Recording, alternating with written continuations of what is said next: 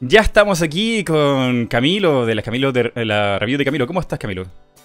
Bien, bien, todo bien. Eh, bueno, un poco resfriado por los malditos cambios de temperatura, pero, pero aquí feliz de estar en este espacio. Sí, lo que estamos en la misma situación, porque igual, estoy resfriado en la temporada, así que si nos escuchan estornudar, toser o gangoso es porque, no sé, el clima no, nos jodió y estamos así, pero para la cagada. Bien.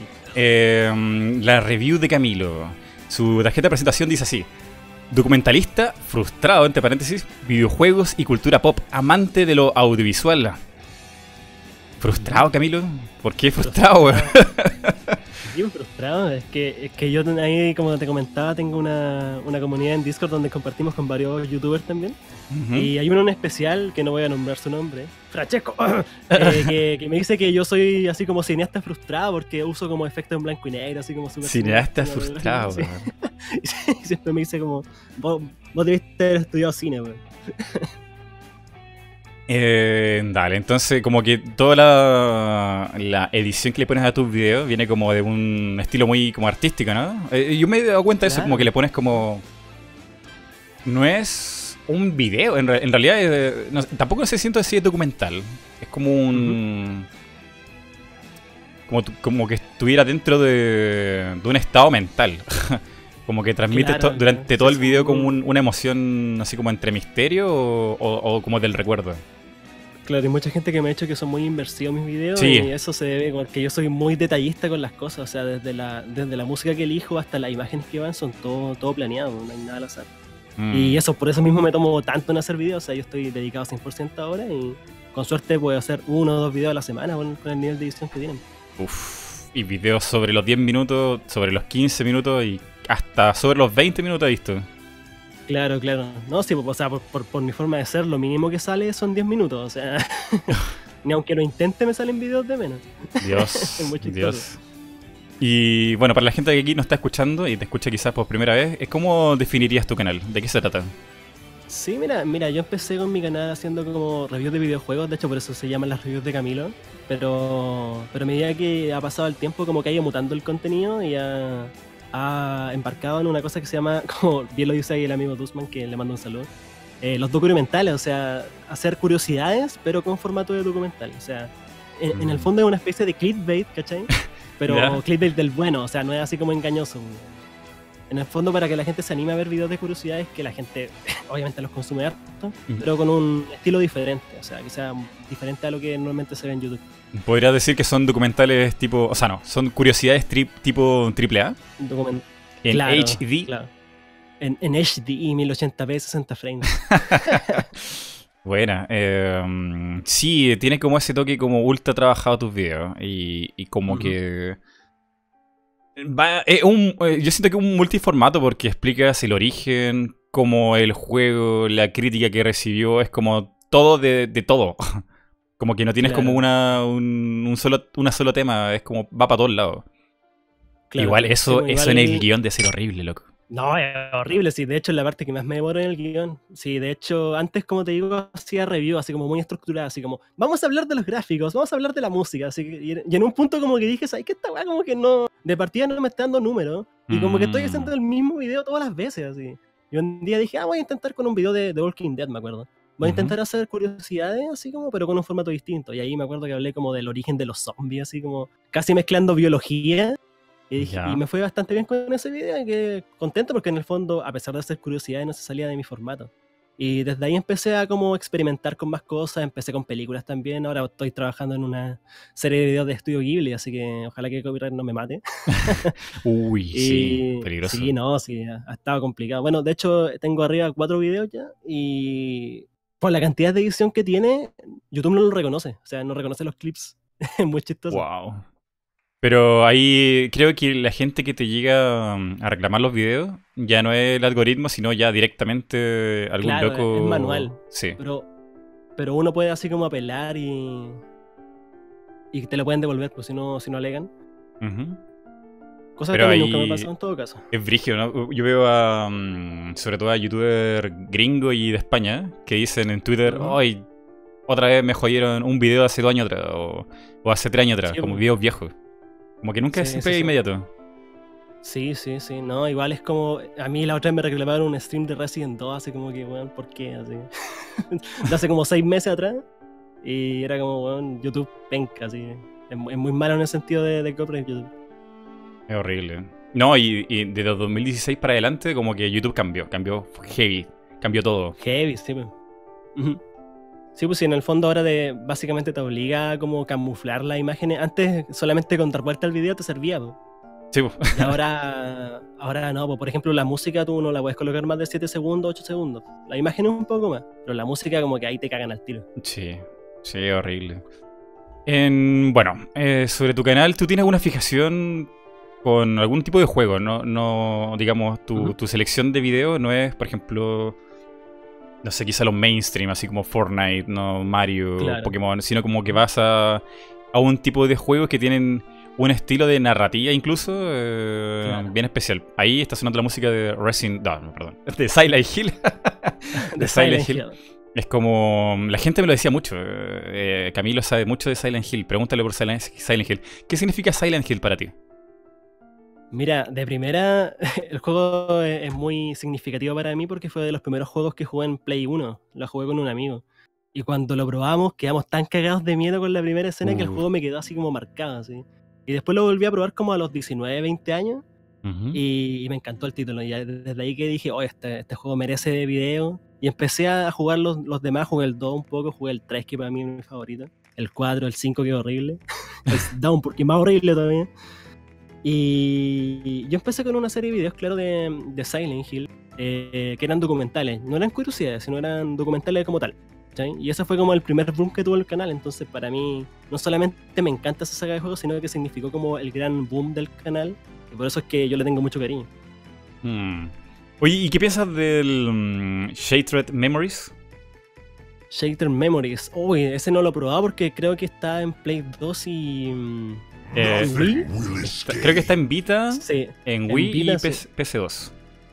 Claro, entonces yo en esa época no tenía ni Play 2, ni Vita, ni Wii, ni nada, nada. puro PC, así no, entonces no lo pude probar. Lo, tengo, pendiente. Ese fue mi primer Silent Hill, loco. Me perdí todo lo de PlayStation y empecé con Wii. ¡Ay, qué juego tan bueno, Dios mío! Y a la gente no le gustó. sé que a la gente no le gustó. No, es que no le gustó porque no, no te puedes defender, pues si no hay armas. Mm, Pero desde mi punto de vista es un interesante detalle ese, porque en el fondo Harry Mason era como un, papá nomás, pues no era como un, soldado ni nada, era como un papá nomás que estaba en un pueblo. Es sí. interesante que le hayan puesto solo la mecánica de, esconderse nomás. Y era un juego, no era un remake, era, según los creadores, una reimaginación del, creo que, primer Silent Hill. Claro, claro. Es una especie, claro, como de reimaginación, reboot. Es muy curioso el juego. Y por esa razón yo tengo entendido que a la gente no le gustó porque era como, ay, de esto no se trata de Silent Hill o así no hay personaje. O, como que parece que la gente como que idealizó mucho el original, original. Sí, está, estaba muy acostumbrado a un estilo de juego, pues si los primeros tres son casi, casi iguales, no hay, no hay mucho cambio. Mm. Bueno, para mí, para mí, como primera experiencia, lo encontré genial. Aparte que le metieron un montón de mecánica realmente como de psicología. Te ponen test, te ponen. Eh, incluso al detalle de cuánto tiempo estuviste mirando un objeto mm, entre erótico o infantil y te hacen todo un perfil al final del juego según tu elección y es como, wow, qué, qué nivel de detalle. Pero le fue como el culo. sí, no, no, no. No, pero es de nicho el juego, muy de nicho. Pucha, que la Y ese estudio creo que se disolvió, que era... ¿Cómo se llama esto loco? Pip, pip, pip, deja buscarlo. Pero me parece que dejaron de existir. Silent Hill Shattered Memories.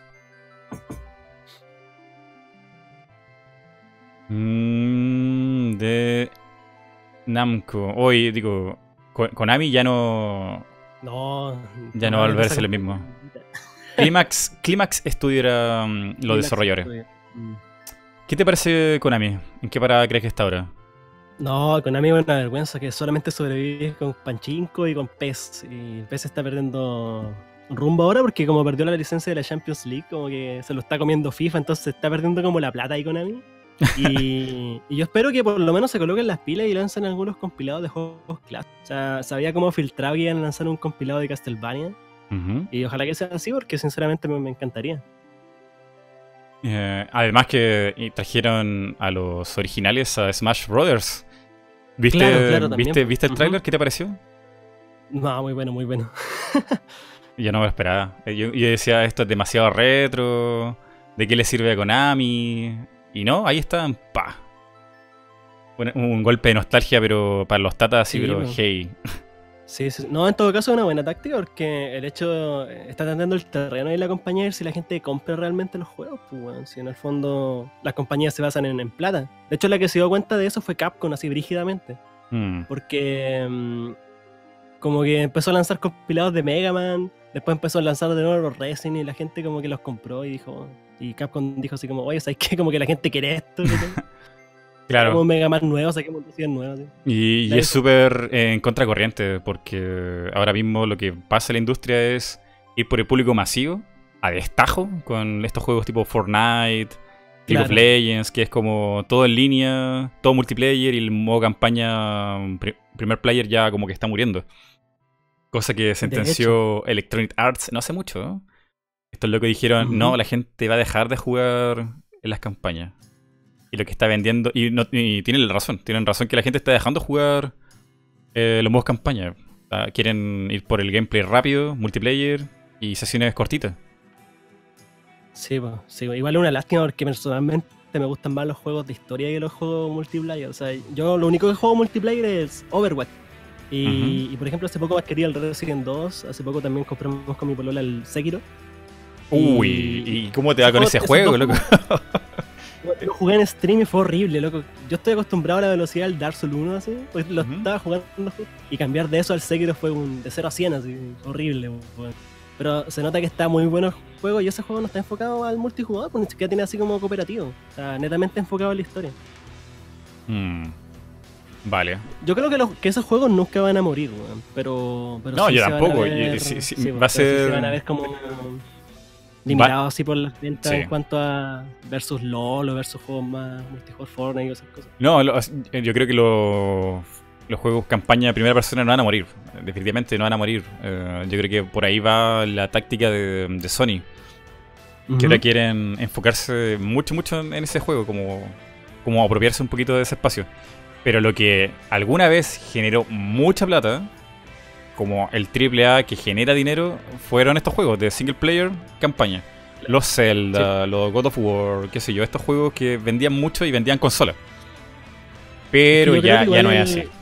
Sí, no, igual la industria la cagó porque como que en un, en un tiempo como que empezó a sacar ya historia y además un multijugador. Entonces como que gastaban el tiempo en las dos cosas y al final no estaban ni buenos en la historia ni en el multijugador. Entonces claro. de a poquito fueron a la mierda. Se quedaban a mitad de camino tratando de hacer dos cosas. Sí, yo creo que los dos pueden convivir perfectamente. O sea, cada uno tiene su público y cada uno está dispuesto a gastar lo que tiene que gastar. Sí, definitivamente. No, esto es el gusto de cada uno. Eh, tú apoya con tu bolsillo lo, que tú creas que valga la pena. Bueno, por lo menos tenemos a Nintendo Viva todavía, que es como de las poquitas compañías que, creen en el juego de, single player y creen en, la experiencia de sillón. O sea, las cuatro personas ahí reunidas en una misma pieza, ¿cachai? Como que todavía tiene como ese estigma. Sí. Encuentro que es súper bonito. No, y también, bueno, no solo por Nintendo, sino a toda desarrolladora que quiere intentar ir por el camino del single player.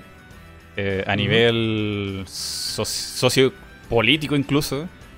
Es súper respaldado por la industria, pero desde el lado de los desarrolladores. Em, por ejemplo, los últimos Game Developer Choice Awards, que es un evento, el, yo considero que el más grande evento de premiación que hay en el año y donde todo es premiado y elegido por los propios desarrolladores.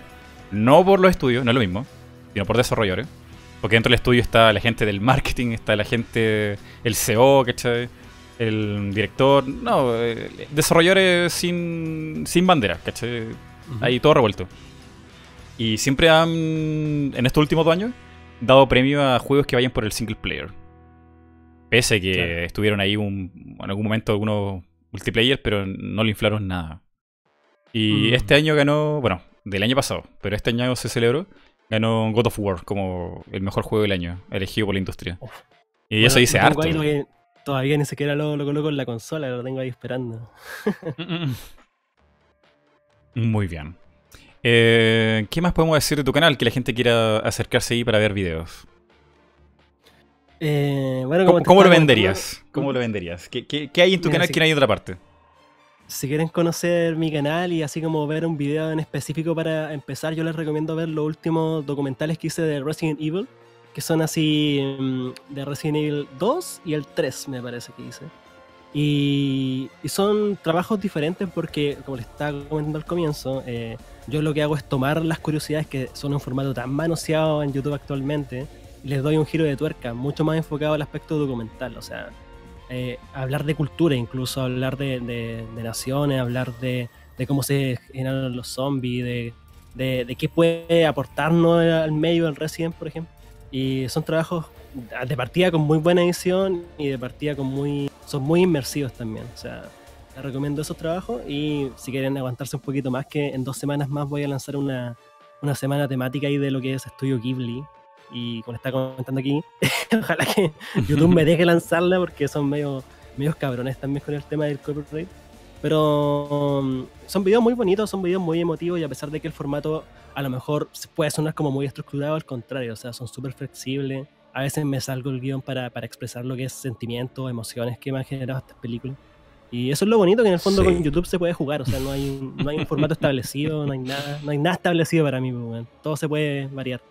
Muy bien, eh, no lo escuchaste tú, pero aquí apareció Quetzal eh, de fondo diciendo sí. Eh, y aquí en el chat, saludo a la gente que está llegando. Hardy Heron dice, Camilo, lejos el Shadow of the Colossus, el mejor video. También, también. Sí, me hice un video hablando de los colosos eliminados, que, que, con mucha gente como que ha visto ese video me ha dicho que es muy bueno. Mm. Y bueno, lo que tú decías es que tú le das mucho, mucha importancia al contexto, eh, por lo que te escucho. Eh, ¿Te importa decir también como en el, tiempo que el juego fue concebido? O sea, no, es normal, no es común, por ejemplo, un juego de los 90 comparándolo con los 80 y los juegos de ahora, ¿no? Hay, dificultades técnicas, hay toda una, una parada incluso por moda o cómo está la sociedad en ese momento.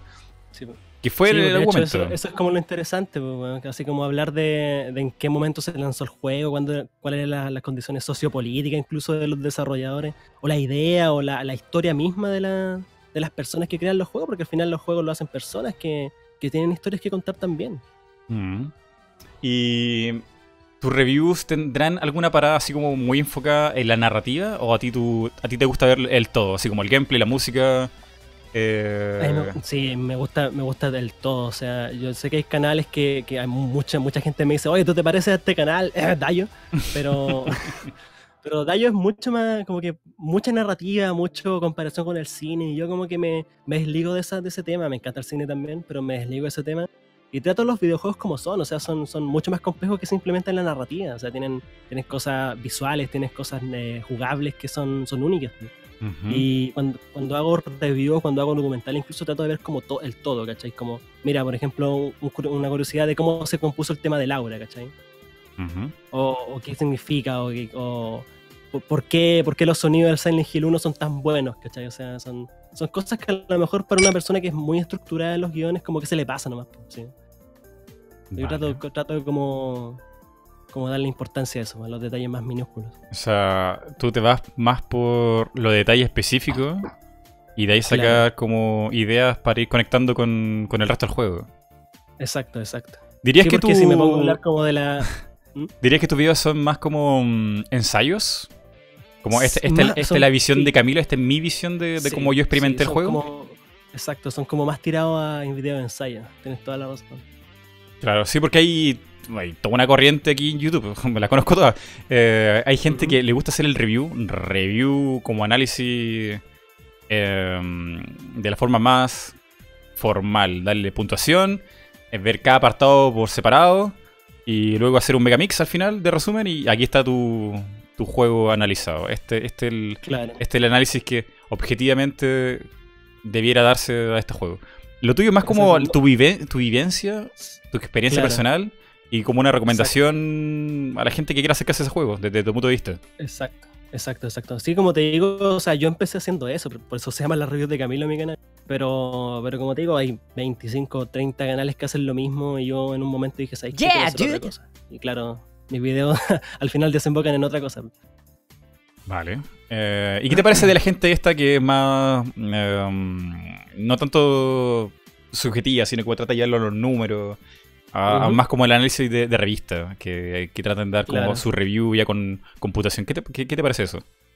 Pucha, yo encuentro que está súper bien, o sea, no todos los canales tenemos que pensar igual y no todos los canales tenemos que usar el mismo formato, o sea, que, que haya variedad es, interesante. Pues, si no, sería súper fome la plataforma, así como 100 canales que te hablan de lo mismo del Sekiro, por ejemplo. Pues.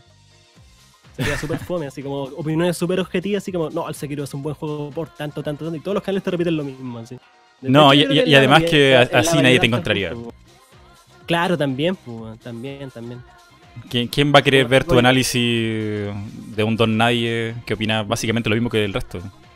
Sí, pues, es que por eso mismo yo como que me desprendí un poquito de las reseñas porque hay, hay aquí estamos con cosas, hay jugadores profesionales que tienen canales, ¿cachai? Hay gente mm. del periodismo que tienen canales de videojuegos y tienen páginas como Vandal o Eurogamer que son profesionales, ¿cachai? Y hacen videos reviews de juegos. Entonces llegar a competirle a ellos es como un poco pretencioso, creo yo.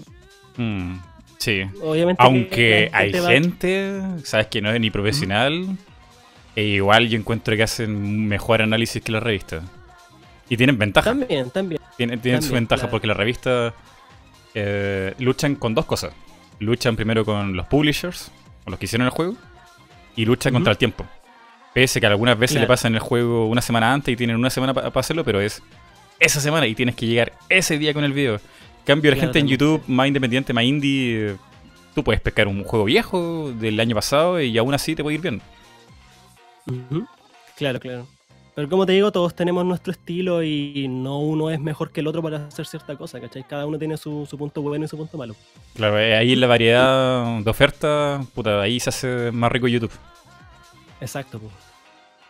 A ver, eh, ¿qué podemos más comentar? Eh, traigo a Camilo, porque muchas veces me dicen, oh, pero Mighty, tanta gente de México, tanta gente de España, ¿por qué no traes gente de Chile? Y sí, hay, un, una cuota de verdad ahí.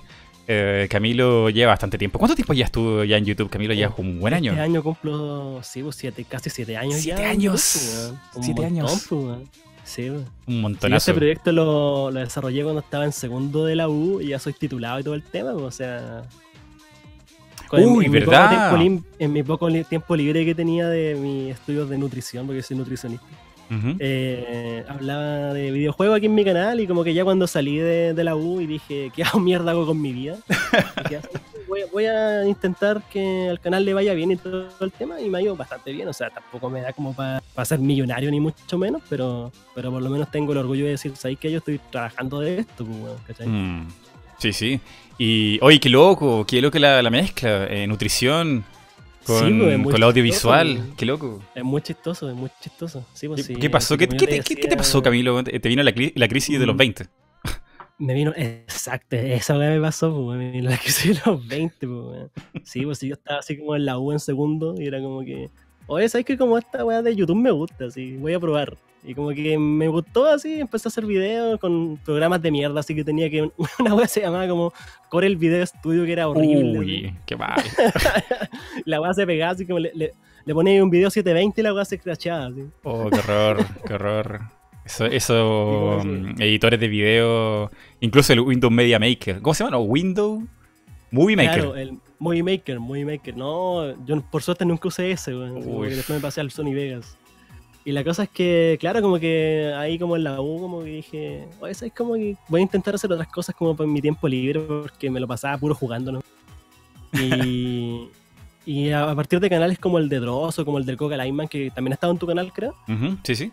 Eh, como que dije, oye, ¿sabes que me, gusta como este formato? Así voy a intentarlo. Y después de eh, incursionar por los gameplay con los videoblogs, como que el formato de reseña fue el que me gustó. Pues. Y pero, pero ¿qué, onda con tu vida? O sea, igual es heavy, ¿cachai? Alguien que viene de, de biología y de repente irse por el lado más, no sé si decirlo artístico, audiovisual. Eh, sí, es que... Y esta, esta cosa consume un tiempo y vida, loco, eh, como que no lo veo muy compatible. Sí, pues, no, sí, o sea, mira, yo nunca dejé los estudios de lado por esto, ¿cachai? O sea, para mí siempre la, la prioridad un número uno fueron los estudios y así fue hasta el día que me titulé, pues, Pero, pero esto, o sea, me tomaba tiempo y yo lo hacía con gusto, era, era como mi hobby, ¿cachai? En ese tiempo era como mi hobby. Yo lo tomaba simplemente como una entretención, como que ya voy a sacar un video cada tres semanas, ¿cachai? Pero después como que me di cuenta como que a la gente le gustaba mucho mi contenido y fui más constante. Pues igual como que tuve la típica de la UCO como que te echáis ramos así. Tenéis más tiempo, pues. Entonces ahí como que le, intenté, me compré un micrófono, ¿cachai? Empecé así como a darle más eh, profesionalidad. Y, y, después cuando terminé dije, oye, ¿sabes qué? Como que voy a darle nomás, así, a cagarle. Y puta, encantado hasta el momento, o sea, todavía sigo con esto y probablemente voy a seguir gracias a la ayuda de una personita que está ahí en el chat que le mando muchos oh. em, voy a seguir adelante y voy a. Puta, no quiero ser así como el, referente de YouTube Chile, ni mucho menos, sino quiero ser un buen conocido. O sea, que mi, trabajo sea conocido. Yo no quiero ser conocido, mi trabajo sea. Sí, bueno, también eso se da en tu canal. Hay gente que usa mucho las palabras para mí, desde mi punto de vista. Esto es, que son como sentencias muy de primera persona. Y como que una la, la, intención es como someter al espectador a, esa visión, a ese punto de vista y, se acabó. Eh, esto es lo que yo ofrezco. Tu punto de vista no es. Tu punto de vista es súper abierto y eso que es súper subjetivo, es raro. Es una, una forma de hacer guion muy, muy, muy rara. Sí, pues, sí, sí, sí. Porque es como, es como que invitáis a la gente a ir a, a entrar a tu cabeza, una cosa muy rara. Exacto. Esa, como la idea, como que, como que se den cuenta que los videojuegos son más que simplemente pixeles o polígonos moviéndose, ¿cachai? Que tienen un sentido en nuestra cultura, que impactan en nosotros. Esa es como la misión mía, ¿cachai? No quiero que los, los, videojuegos sean considerados arte o sí o no, da lo mismo, ¿cachai? Yo quiero que la gente se dé cuenta que los videojuegos y el cine y todo el tema como que impactan nuestra sociedad, pues, Claro. Bueno, ya lo tiene, ya, está súper claro. Eh. Sí, obvio, pero igual, igual está como el estigma todavía de los jueguitos que la weá, como que te pasa todo el día en el PC, ¿cachai? Sí, sí, sí, o sea, todo depende de la caja de resonancia con la que le medís, pues, ¿cachai? Como que si te preguntáis en tu círculo así como, no, yo creo que los videojuegos son arte y todo el tema, pero tú sales a Twitter o sales como a la vida real, ¿cachai? Y tú le preguntas así como a una persona, no sé, por ejemplo, yo que estuve en hospitales, ¿cachai? Trabajando, entre comillas, estuve haciendo prácticas. Ah, bueno, a, nivel local en Chile sí, obvio. yo le preguntaba así como a cualquier persona, así como, yo, yo, juego juegos, así, ¿y tú? No, yo, yo cacho el Candy Crush, así. Bueno, es que también eh, es, como. el Resident Evil? es, que, es que depende también del, Es que son otras generaciones, pues. Un, caballero ya no, ya no tiene ninguna oportunidad, a menos que juegue una Wii o algo así como, como trata de hacer ejercicio.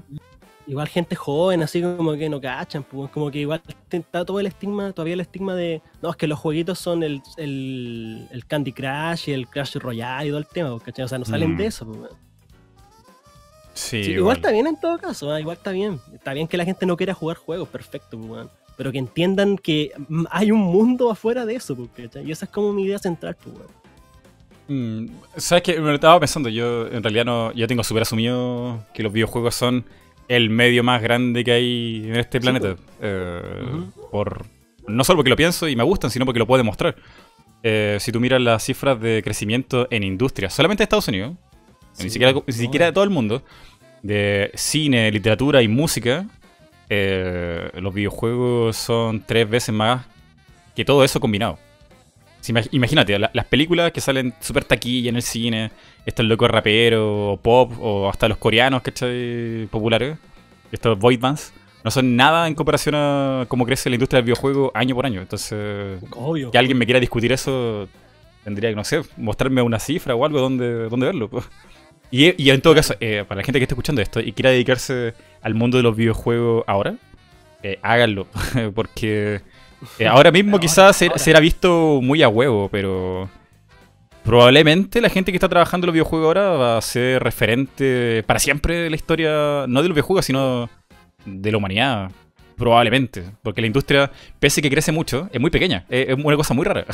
Entonces, hay, hay espacio para la gente que se quiere unir a esto sea, mm, no sé, periodista, desarrollador, hasta los casters, que son los locos que narran los eventos en vivo. Hay mucho, hay mucho donde uno se puede agarrar. Sí, voy. ¡Salud! Fue todo el poca, Un saludo para el anónimo ahí que está en los comentarios. saludo para el anónimo.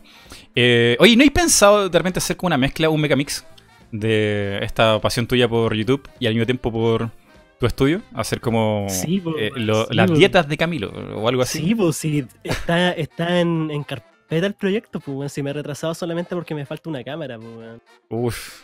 Porque la idea, la idea con mi, con mi novia, que está ahí en los comentarios, como te dije, eh, Ujú. yo tenía hace mucho tiempo un canal de nutrición, ¿cachai? Que solamente subí un video que hablé de las bebidas energéticas, así. Uy, pero esa cuestión es tóxica, tóxica, tóxica. Claro, ¿no? Pues ahí expliqué todo el tema de por qué era tóxico y por qué era mejor la rehidratante en vez de la energética, ¿cachai? Mm. Y, y como que dejé el proyecto tirado porque después me puse como a editar mucho, así como... en vez de demorarme un día que me demoraba antes en editar, me demoro cuatro, así como que lo dejé tirado. pues. Chuta. Y, y yo encuentro que como que hace falta canales así porque hay mucha gente que malinforma sobre nutrición en YouTube. pues. Como que toman estudios así muy pencas, como que lo, lo- manipulan la información, todo el tema y, y no, es, no es que me dé como rabia, weón, pero sí me da un poco de lata el hecho de que la gente se está como mal informando.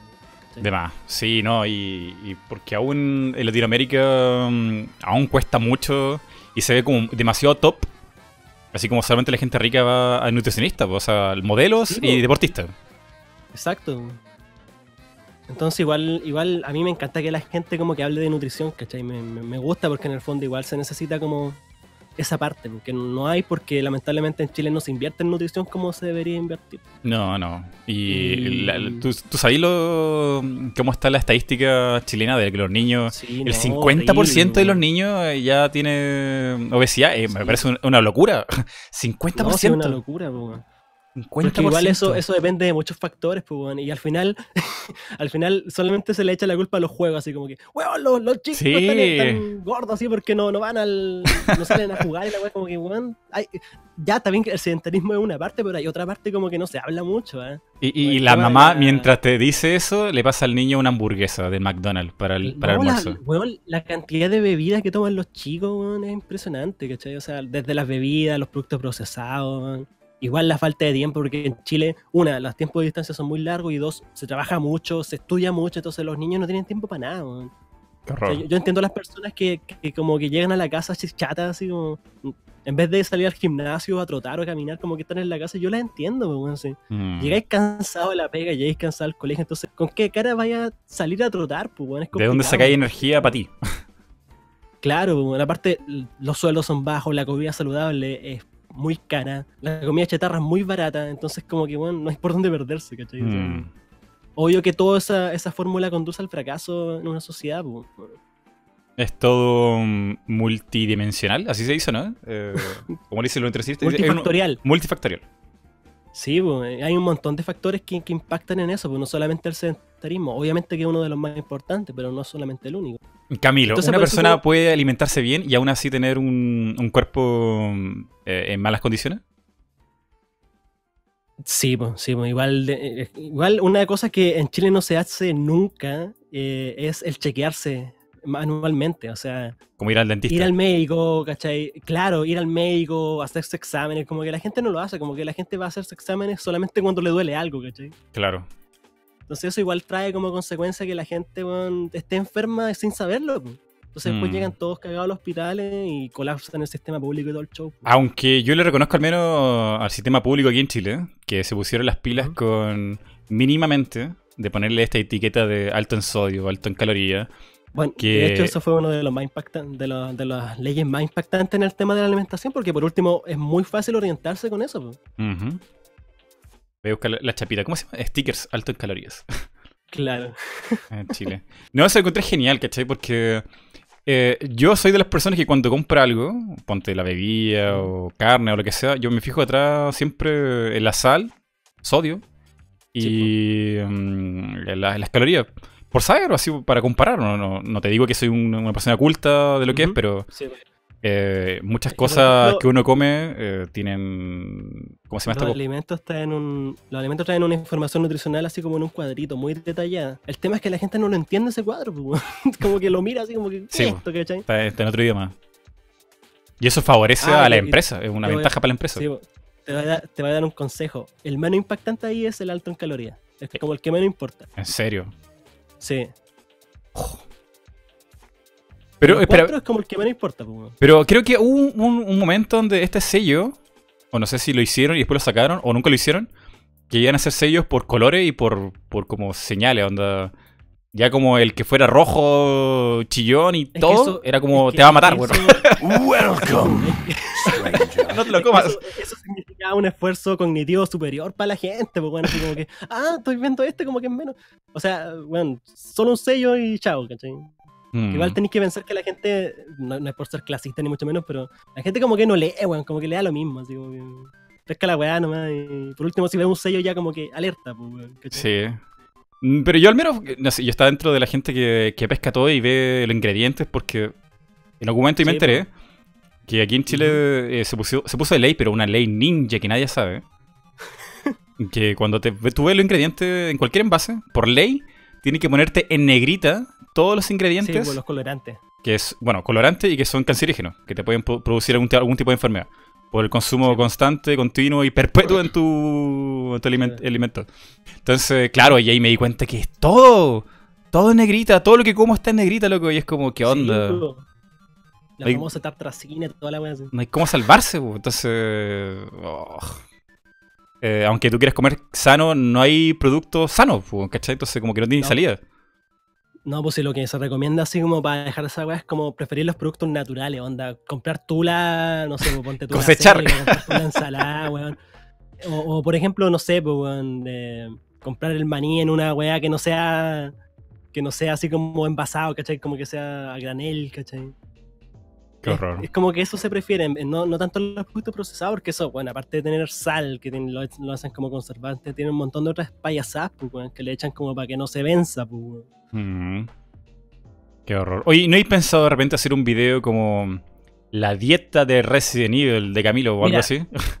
tengo un video que se llama La nutrición en Evangelion. Ya.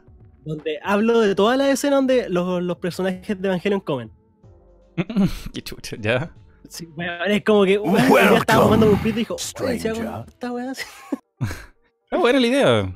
Yo creo que te iría muy bien si eso lo, lo exportaras en inglés. Claro, es que esa es la otra, weón. Que en Latinoamérica lamentablemente la gente te mira muy mal, weón.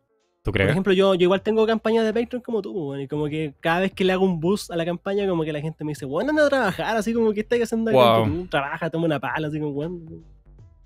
Qué complicado. no, a la gente en Latinoamérica le pica, le pica el hecho de que tú ganes plata con internet, ¿cachai? Como que si no, si no te sacáis las chuchas, si no te levantáis a las 6 de la mañana a tomar una micro, no, no es trabajo, ¿cachai? Mm. No, hay un tema ahí de. No sé si menospreciar a YouTube, pero es que este es, muy latino, no, solamente de Latinoamérica, sino de España, Italia. Es como una cosa muy, muy enraizada de. Como que la gente es infeliz, loco. como que si, alguien, si hay alguien feliz que le va bien en la vida, ay, no, es que él robó, no, es que lo está arreglado, no, es que no, no puede ser, no, no, le puede reconocer el mérito a otra persona que le vaya bien. Como que algo, algo tuvo que hacer. O simplemente, no, es que no trabaja o qué sé yo. Entonces, sí, pues, eh, eh, eh, uno pelea con eso y en otras culturas, que son de emprendedores como Estados Unidos, es todo lo contrario. todo lo contrario. fíjate que esa, esa mirada como que está más enraizada en gente más vieja, como de 30 para arriba, porque yo, por ejemplo, converso con mis compañeros, con mis ex compañeros de U, y como que tampoco tienen pega, entonces me, me, preguntan siempre qué haces tú. Yo digo, no, en realidad yo trabajo en mi casa, yo soy youtuber y la weá. Y me así como, oh, qué bacán, así como yo también quiero ser así. Pero uno conversa así como con gente más de mayor y como que al tiro dicen, oye, tú no trabajas. Y así, bueno. Es que claro, voy a explicarle a un caballero lo que es la internet, ¿cachai? A esta altura es como complicado. Sí, yo creo. no, es complicado, weón. Es complicado el tema, weón. Pero sí, pues yo, yo, yo te comparto que pasa mucho en algunas comunidades, por suerte no, me pasa a mí, eh, todavía, de gente que sí pues, te menosprecia por lo que sea, como hay una, una fuerte mala onda por el que trata de, no sé, pues, eh, sacar adelante algún proyecto, o lo que sea. Pero no, pues no sé, hay que, hay que tener cuidado nomás con eso.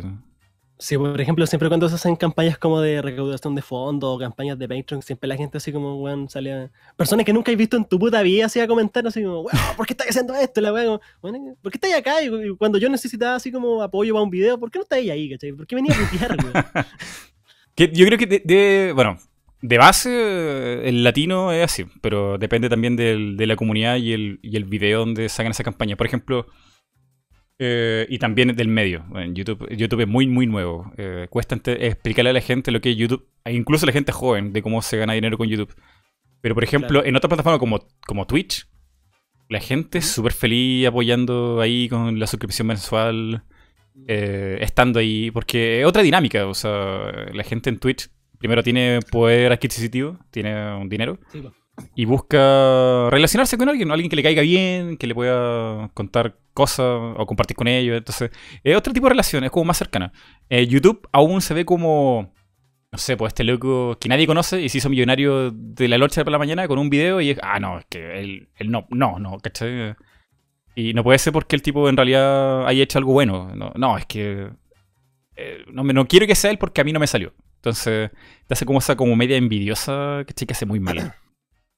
Sí, pues. no, y aparte, hablando netamente de Chile, yo me, imagino que en los demás países de Latinoamérica igual se puede replicar, que la figura del youtuber está como muy manoseada, o sea, como que todo lo malo se involucra a youtubers, ¿cachai? no sé, por ejemplo, antes era el Bardock y el Shoda, el Bardock y el Shoda, después, bueno, los, los buenos que hacían bromas en la calle, ¿cachai? En contexto que son, para, la gente que no, no, conoce Chile, eh, eh, Camilo está hablando de, de dos youtubers muy grandes chilenos, que son el Soa y el... ¿Cómo se llama? Bardo.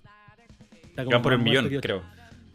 Sí, y la cosa es que como que siempre todo lo malo así como que, no sé, por ejemplo con ese weón del huevito rey como que salía en las noticias así, youtuber es apresado y la weá como que, weón, ¿qué importa esa weá?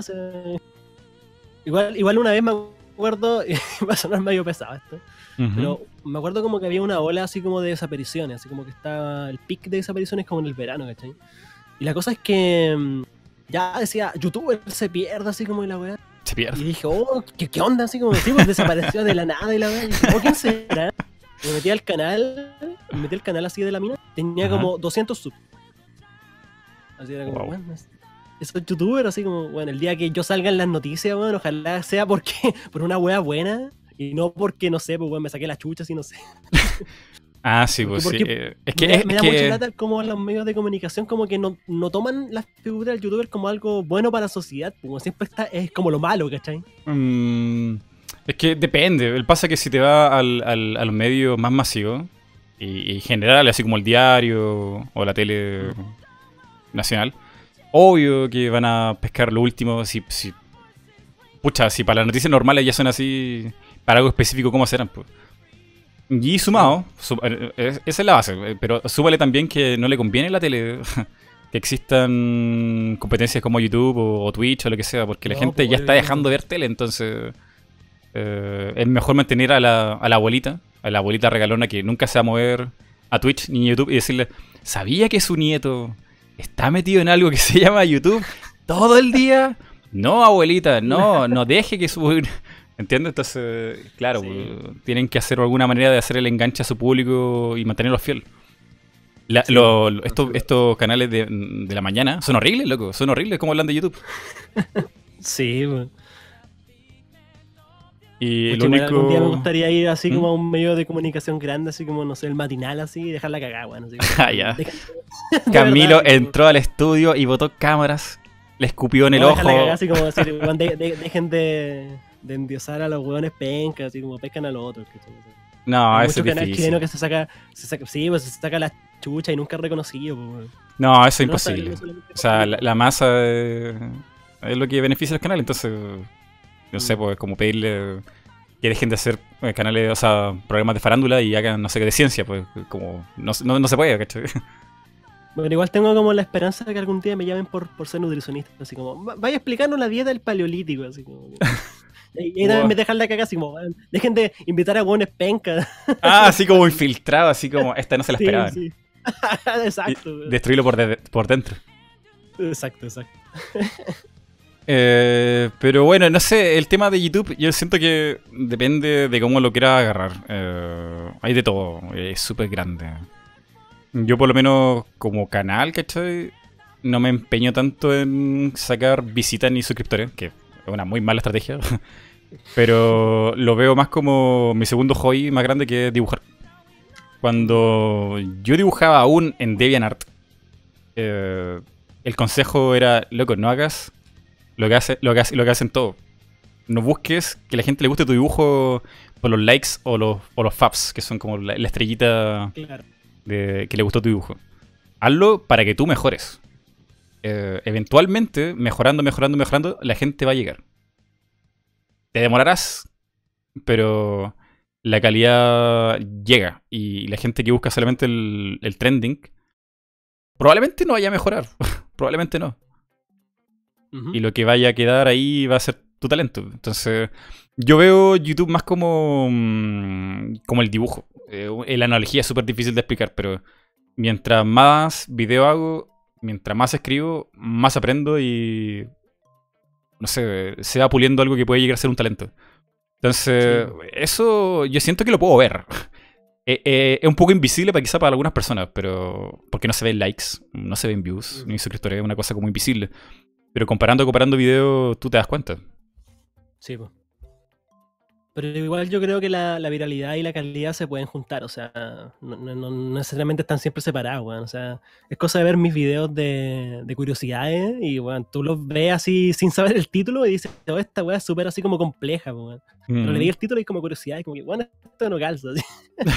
o sea, yo creo que lamentablemente en esta plataforma hay que usar triquiñuelas, lamentablemente. Porque si no, como tú bien dices, no, no te llegan los likes ni, la, ni las visitas, ¿cachai? Y por lo menos mi a lo mejor es contraria de la tuya, pero mi idea es como llegar a la mayor cantidad de y siempre la gente que no está en tu círculo, pues, ¿cachai? O sea, siempre es salirse de esa zona de confort, creo yo, pues, eh, es que hay maneras, porque, por ejemplo, si yo quisiera hablar de economía y, no sé, pues, un montón de Wall Street Journal, Forbes, revista importante, Obviamente tengo que adaptarme a un público masivo. Si me pongo a hablar así en seco de cifras, nadie me va a pescar. O, muy poca gente va a entender el video. Claro. Entonces uno se tiene que adaptar al, público que tienes más cerca. Pero de ahí a, no sé, puedo poner un titular así como...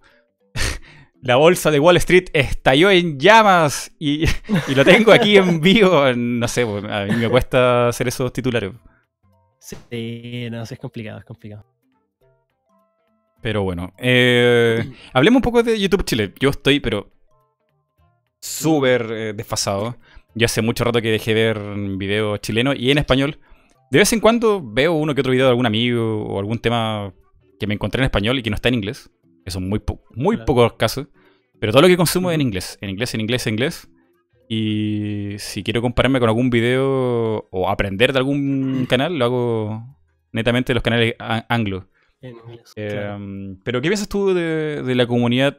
Primero partamos de Chile y luego hablemos en español. ¿Qué te parece la comunidad? ¿Hay comunidad para empezar? ¿Hay comunidad de YouTube en español? No, no. Mira, antes, antes sí había, así como que toda la gente estaba como empeñada, así como, oye, seamos amigos y todo el show. Y yo también estaba en esa parada, así como de, bueno, me encanta conocer a gente nueva, me encanta apoyarlos, ¿cachai? Después me di cuenta que lamentablemente en, toda la, en todos los grupos eh, siempre hay personas como de mala onda, tirando de mala gana, ¿cachai? Como que al final se arman puros dramas y yo como en el 2016 dije, ¿sabes qué? No quiero más dramas con nadie y no hablar con ningún weón. así que así dije, no hablar con ningún más y voy a hacer mi proyecto tranquilo y no me interesa el resto, ¿cachai? Pero estaba tan heavy la cosa así como para ya, no me hablen más. Es que en el fondo como que igual tuve drama y como que al final el weón que terminaba mal era yo, pues, ¿cachai? Como que terminé enojado y al final cometí errores así como de salir en live stream de gente tirándole mierda, así como que entonces como que mm. dije, bueno, ¿sabes qué? Esta, actitud como que al final el único que está quedando mal soy yo, ¿cachai? Voy a dejar de hacer eso, voy a concentrarme en, mi grupo de amigos, que de hecho se da paso hay un par de chilenos, pero también hay un par de extranjeros, entonces como que de Uruguay, de México. Y, y como, como te dije anteriormente, la comunidad en YouTube Chile ahora ya no existe. Cada uno vela por sus intereses, ¿cachai? Y yo encuentro que está, lamentablemente yo creo que está bien así, porque igual antes, bueno, yo hablaba con gente y como que decían, oye, ¿sabes qué? es, extraño hablar con un youtuber sin que te hable de intereses, ¿cachai? Como que todos los buenos hablaban por intereses nomás, pues, bueno, así como de, oye, hagamos una colaboración para ser, para ser suscriptores, perritos. Digo, oye, tenía una marquita ahí para que me, me auspice. es, mucho del chileno, sí. como el del pituto, ¿cachai? Es muy extraño que venga una persona de la nada así a hablar, hablar por hablar nomás, pues, por la buena onda nomás. Pues, mm. No, y, y, o sea, fijo, o sea, en, cualquier medio audiovisual que abarque público, eh, la gente va a aspirar a eso. Sí o sí, yo no encuentro que sea malo. El tema es cuando ya es como eh, sacar provecho de alguien o de algo malo, que sea una tragedia o O ya te llamo y ya me ayudaste y ya chao. Entonces como que no, no formar relaciones reales con nadie. Porque todo es muy falso. Claro. Pero eso se hace, eso, se hace en, en, todo ámbito. O sea, tampoco puedes aspirar que todo el mundo sea tu amigo. También es loco. Pues, obvio que sí. Obvio que sí. Pero igual, como te digo, igual me da un poco de lata el hecho de que como la gente sea tan individualista, pero entiendo por qué lo es. O sea, bueno, como te digo, a mí me llegaron un montón de weones también así como, oye, promocioname, la como que. promocioname. Acabo de ver tu canal, así como gameplay culiados fome, así como, no, weón. Vos te hiciera una investigación, la raja, pues, weón, te patrocino todo el weón. Pero así un gameplay de GTA, pues, weón, o sea, no, wey. Pues. No, así también pasa, pero de repente llegan un mensaje de algunos chicos, yo creo que con la mejor intención del mundo, así como. Eh, oye, trabajemos juntos. Eh, pero loco, no te conozco, no, nada, así que primera vez que hablamos y me estoy ofreciendo algo de trabajo, entonces como igual es como loco, pues, como, no sé, o sea, igual puede ser, ¿cachai? Pero no así de frentón, pues, conversemos media hora primero, porque eso igual deja mal, te deja mal, pues, como... Sí, bueno, no, como te digo, yo acepté la invitación porque igual, entre comillas, te conocía, ¿cachai? Porque igual me han invitado a varios podcasts, como que le digo, no, es que igual como que me da un poco de lata, no, no es por creerme famoso ni mucho menos, pero igual como que entrar así como de la nada, igual es Sí, bueno, sí. eh... Hola chiquilla, aquí llega el Camilo, digo, ¿no? No, pues también es difícil, por ejemplo, hacer redes con, con chicos de otros países y otros continentes incluso. Eh... Sí, bueno. Es difícil, ¿cachai? Eh te pongo el, ejemplo de, los podcasts. Mm, todo ha sido una cadena de. de oye, em, hagamos un podcast de entrevista. Y luego, oye, ¿sabes qué? También te podría servir hablar con este, este otro loco. ¿Tú crees que ese loco va a querer venir para acá? No, no te preocupes, yo hablo con él. Y en serio, así, pero se dado solo, ¿cachai? Así como. De la muy buena anda por conversar con un loco en un podcast. Y se abriendo puertas pucha, no sé, hasta canales que yo no, esperaba nunca en la vida que cruzáramos palabras. Entonces, pero eso, eso se maneja con mucho cuidado. Yo cuando le hablo a la gente en Twitter por privado, eh, soy súper de protocolo, loco. No, sé si sí, sí, sí. habrá sido nuestro caso, pero es porque tengo que ser así, ¿cachai? Tengo que ver esto como casi como una, bueno, lo es, una mini empresa, donde yo soy mi propio jefe y mi propio esclavo. Eh, Exacto. Y tenéis que tener esa rigurosidad, ¿cachai? Como no ver tanto el, individuo, sino como esto te puede traer algún problema a futuro, ¿cachai? Y ah, mejor tratar las cosas más formalmente. es complicado. Entonces, no sé, yo creo que un, incluso hay gente en, algunos podcasts donde yo he organizado el podcast y ni siquiera con el, con el dueño del canal, sino con el manager o, con el manager. Sí, pero a veces el manager es el hermano o la polola, pero es el manager. Entonces, alguien que le maneja las redes sociales. Entonces, sí, pues hay que tener un. Es que es loco. Tienes que tener las dos cosas. Tienes que ser súper sociable y al mismo tiempo muy empresa. y no creo que ninguna de las cosas sea mala, sino que irte a los extremos es lo complicado. ah. Me desahogué. El agua, el agua es mejor, mejor aliado aquí. ¿eh? si no fuera por el agua estaría muriendo. Eh, y eso, mira. Lo de YouTube en español, ya abarcando lo que ya fue Chile. Eh, yo siento que es todo lo mismo. Creo que son la mayoría de los países mantienen el mismo el mismo estado que Chile. No, no, no, no sabría profundizar así como, no sé, Perú, Argentina, México. Creo que son todos muy parecidos. Eh, sí, Igual es genial de repente que no sé, de alguien de tan lejos, como de México o de España, te ponga en el comentario, saludos desde México, saludos desde España. No sé dónde, oh, pero ¿cómo? Increíble, así, eh, es muy loco. Gente que te vea de tan lejos. Pero igual yo creo que en, YouTube en español, sobre todo en Latinoamérica, creo que hay mucha envidia entre los canales, weón. Mucha envidia, así como de tirarle mierda, así como por opiniones que salen incluso de su contenido, así como, no, este weón me cae mal porque es zurdo, así como. Chucha. Estoy hablando, así como, da lo mismo esa weá, mientras no influye en su contenido a campo, weón. Entonces, mm. como que la gente así se arma mini bando así. Y ya sea por los buenos que están en el grupo, como por la gente que los sigue, al final se crean como estigmas, pues, ¿cachai? Y por ejemplo, hay muchos canales que, que, dicen, no, yo no veo a este porque este habló de tal cosa, tal cosa, y ven en los suscriptores que a lo mejor son 60.000, 70 Y los buenos dicen, no sé que yo no quiero ver este canal así porque, porque mi Dios dijo eso. Así, Y al final mm. se crea como una se crea que la gente no quiera ver canales, que el latino no crezca, que al final se encierren los mismos públicos. Y es súper penca esa cuestión porque al final quedan estancados y no pueden salir de su nicho. O sea, Mm, o las sea, personas que han salido de su nicho son populares en Latinoamérica. son muy, como que no, no pescan a nadie, así como que hacen su aquí, aquí en el chat dice que Camilo se escucha como Optimus Prime. Eh, sí, te escucha un poquito como robot.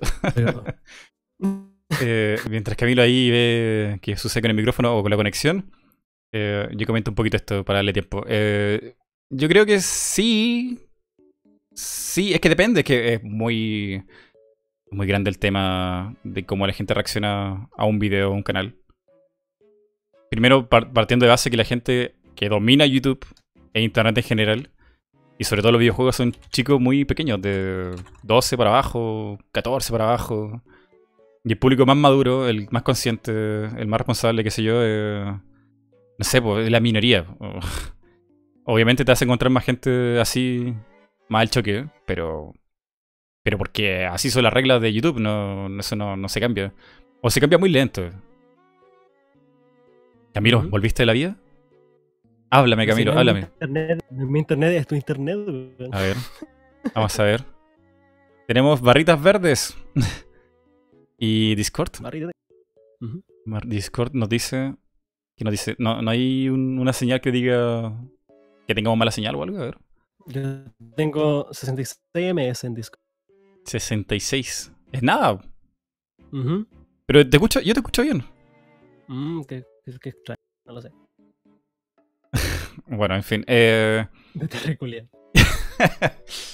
no sé, loco. Yo creo que hay de todo. Eh, no me gusta tirar a todo el público en el mismo saco. No, O sea, además que entiendo el, cómo funciona YouTube, del sentido de que sí, pues son más niños, tratar que a un niño le guste algo más denso es casi como para aplaudirle, entonces, no sé, pues.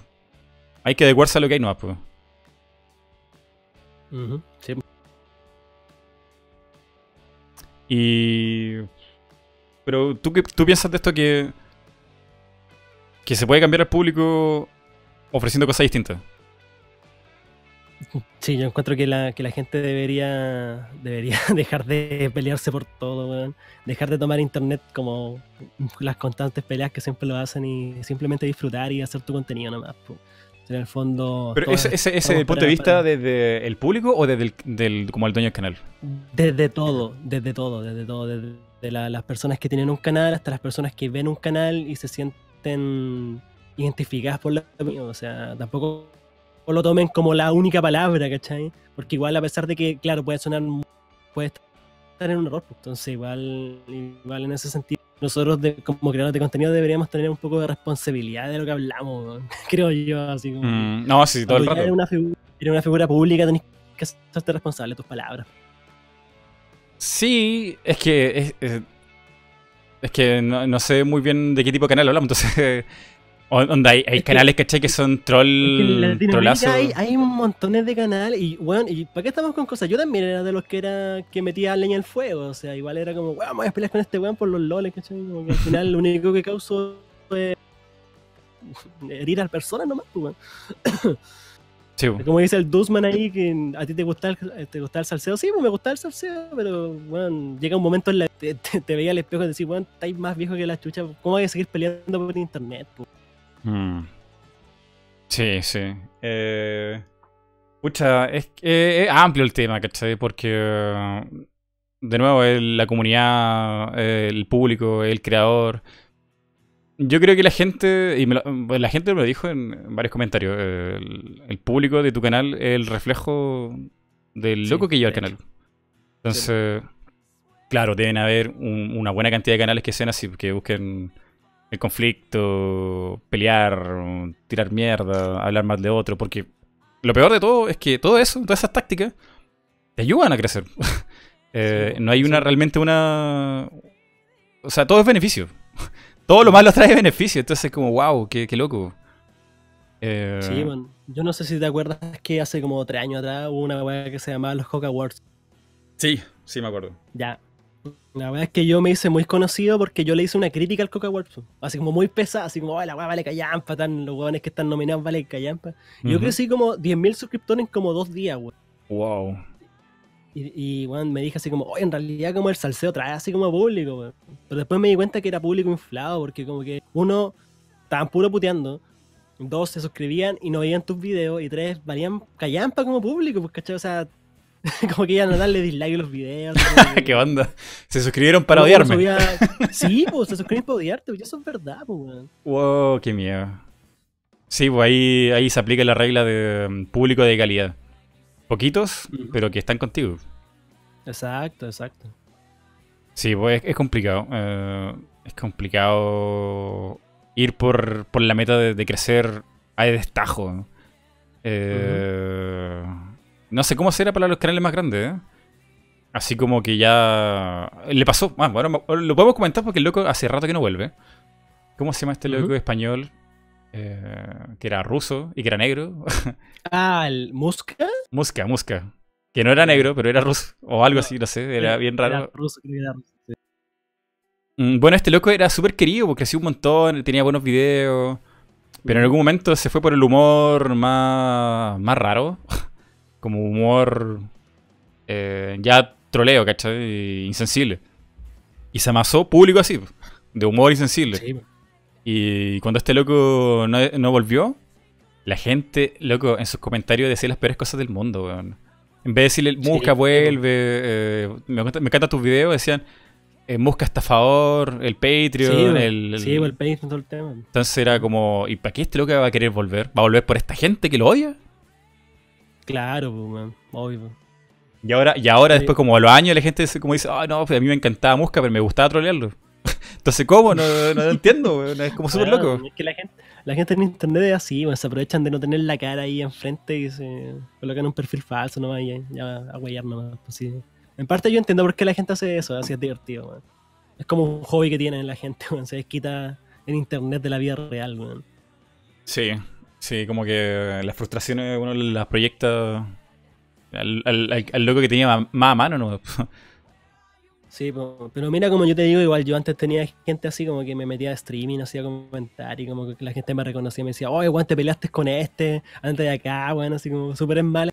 Y desde que dejé de hacer así como polémico, en cierto sentido, como que la gente ahora me trata súper bien. O sea, nos falta el weón que se acuerda de hace como cuatro años atrás, cuando me peleé con un weón. Mm. Pero pero ahora como que la gente me trata súper bien, ¿cachai? Como, como que le gusta lo que hago, incluso está dispuesta a apoyarme económicamente al proyecto, entonces yo personalmente prefiero quedarme con esta gente y ser un canal relativamente chico en YouTube, pero de calidad, bueno. O sea, la calidad va tanto por, el contenido y también por la gente que te ve. Sí. Em, sí, son muchas cosas. Yo por lo menos, yo estoy súper enfocado en que mi, mi, canal sea se mezcle como con los canales gringos, porque yo, todas las suscripciones que tengo en YouTube, o los que sigo, los que me importan, sabes que el público es tan distinto.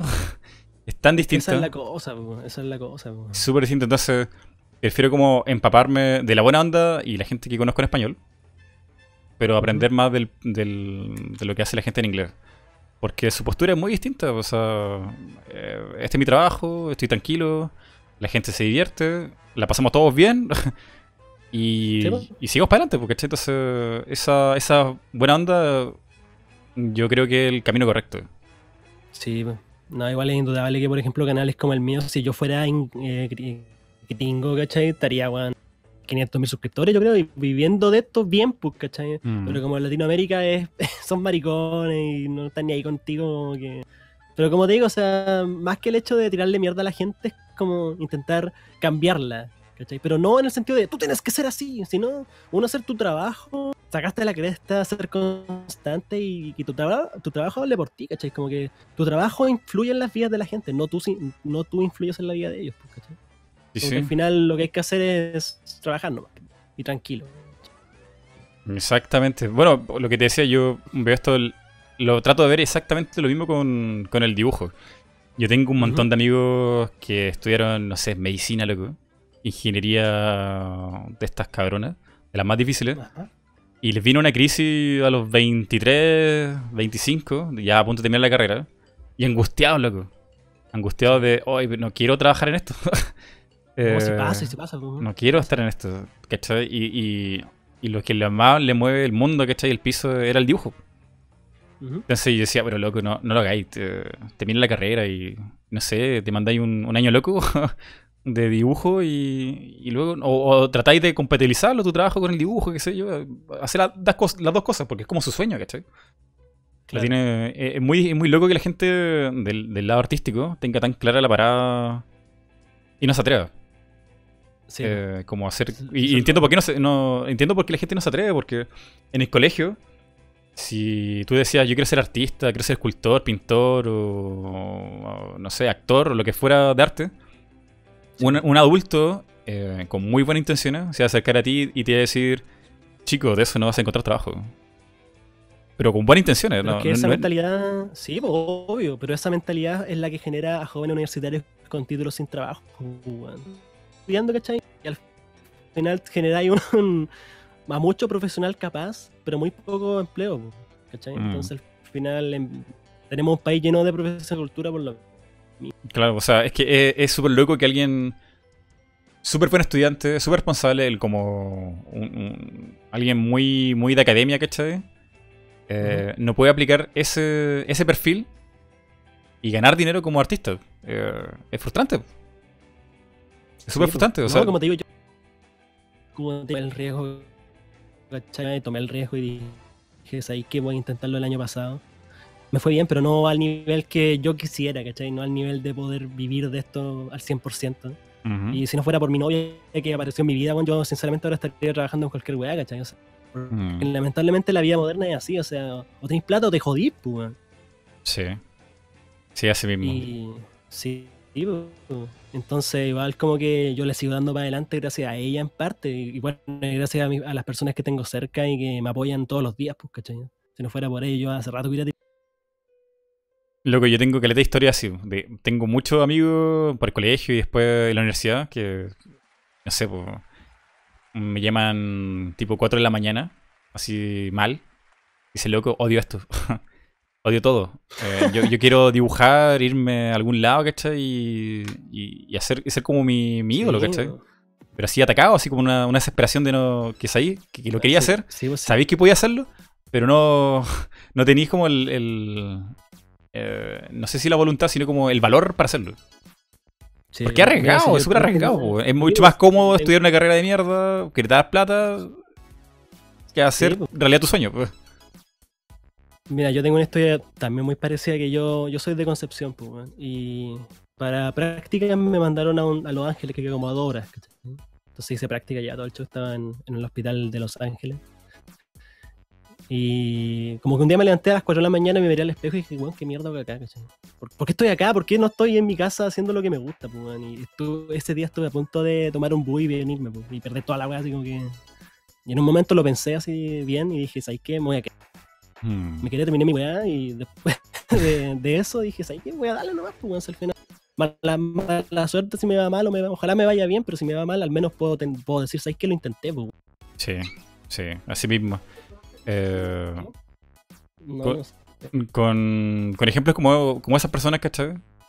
Eh, luego yo me entero que se hicieron un Patreon, que tienen como 50.000 personas que lo siguen en Twitter un Tumblr gigante, un DeviantArt gigante, que están ganando el doble de lo que hubieran ganado seguramente como primer año como médico o como ingeniero. Sí.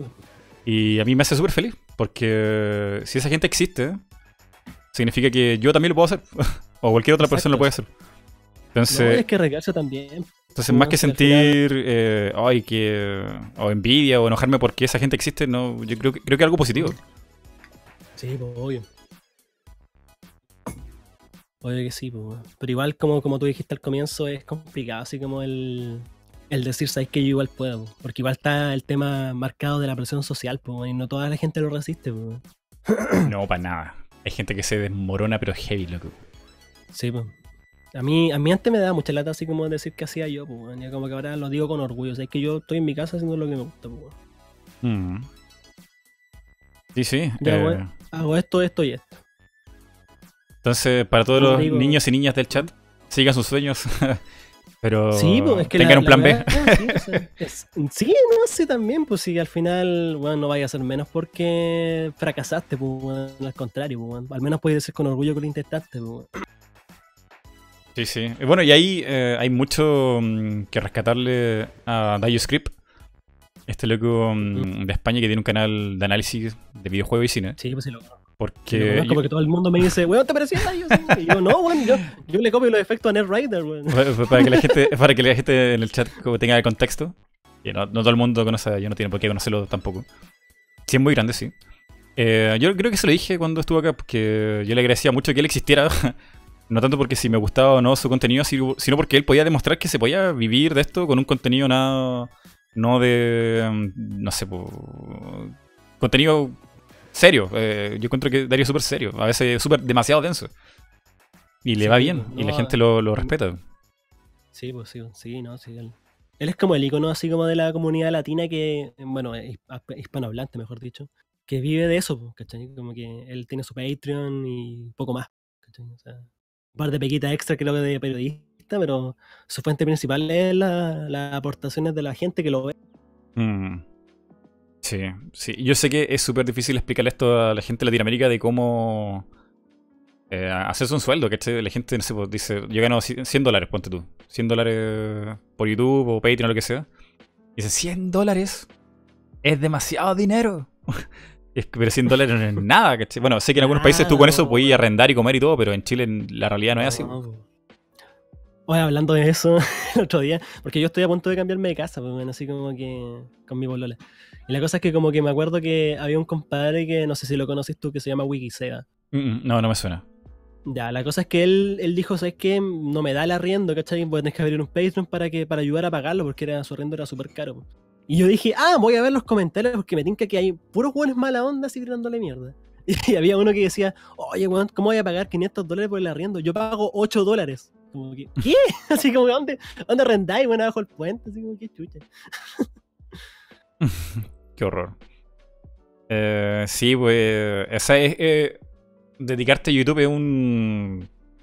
Si no eres como un loco de 100 suscriptores y para arriba. Creo que ni siquiera 100 suscriptores sea mucho. Yo no creo que 100 suscriptores sea mucho en realidad, como para vivir. No, no creo que sea mucho. Yo creo que Patreon y Twitch te, te, te, sale mejor que, que esto, lejos. Sí, pues. Porque YouTube varía, varía mes a mes, varía video video, varía video por tema. me hago, entre comillas, el sueldo con tres partes. Pues, bueno, uno es YouTube, monetización, que eh, a veces me bajan los videos así de la nada. está demonetizado, icono amarillo, así como de la nada.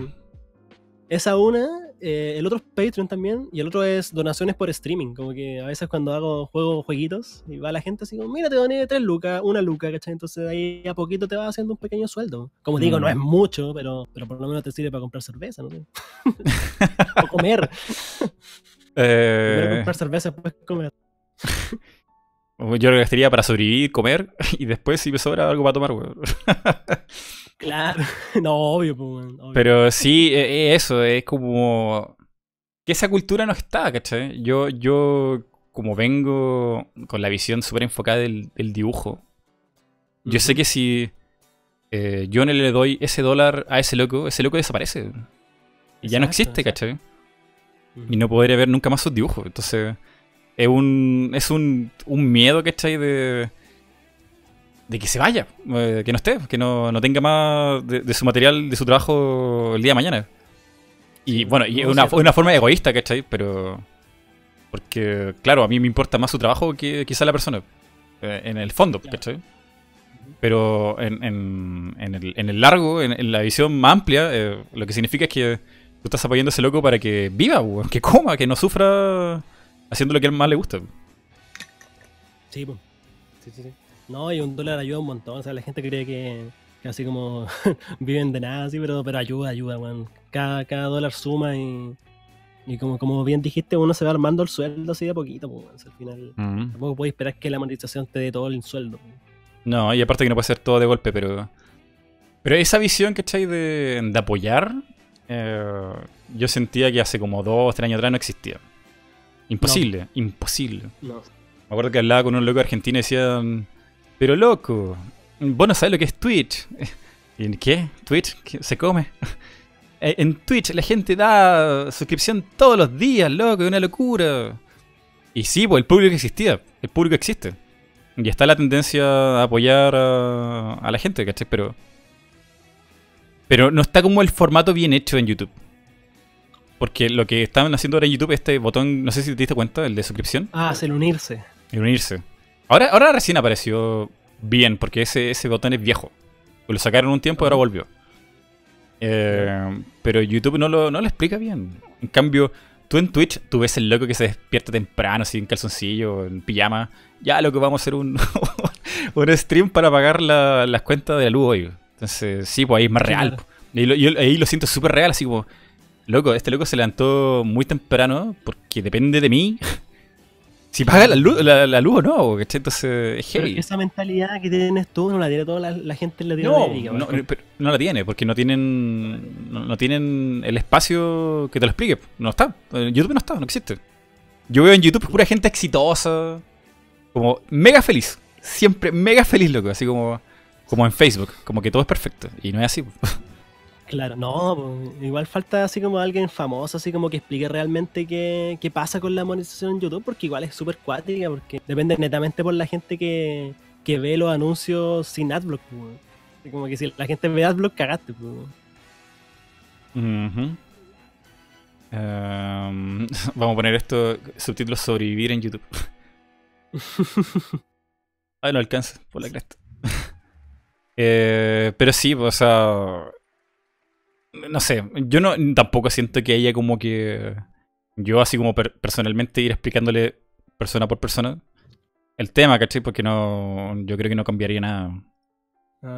Pero, no sé, por ejemplo, este mismo podcast, ¿cachai? Esta conversación que estamos teniendo nosotros, con 60 personas aquí, quizá haya gente que nunca haya escuchado este tema y quizá sí le sirva.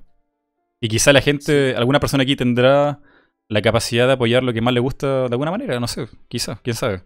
Sí, pues sí, en el fondo tampoco a uno, uno tiene que obligar a la gente a donar, pues de hecho, una de las cosas que ayuda mucho a YouTube es compartir, pues netamente el boca a boca, compartirlo en grupos, ¿cachai? De hecho, la gran mayoría de mis videos que se han viralizado han sido porque la gente los comparte en grupos de Facebook. Así como, mm. mira, este video está súper bacán, así. Y te va llegando gente y uno va creciendo. Y, a pesar de que las chauchas en YouTube no sean muchas, bueno, a mí me encanta que, pueda realmente comprar mis cosas con esto, ¿cachai? Es mm. satisfactorio hacerlo, pues. Sí, sí. Y, bueno, ahí. A ver, es que siento que no, lo he explicado bien, güey. Quiero explicarlo bien, no sé cómo hacerlo.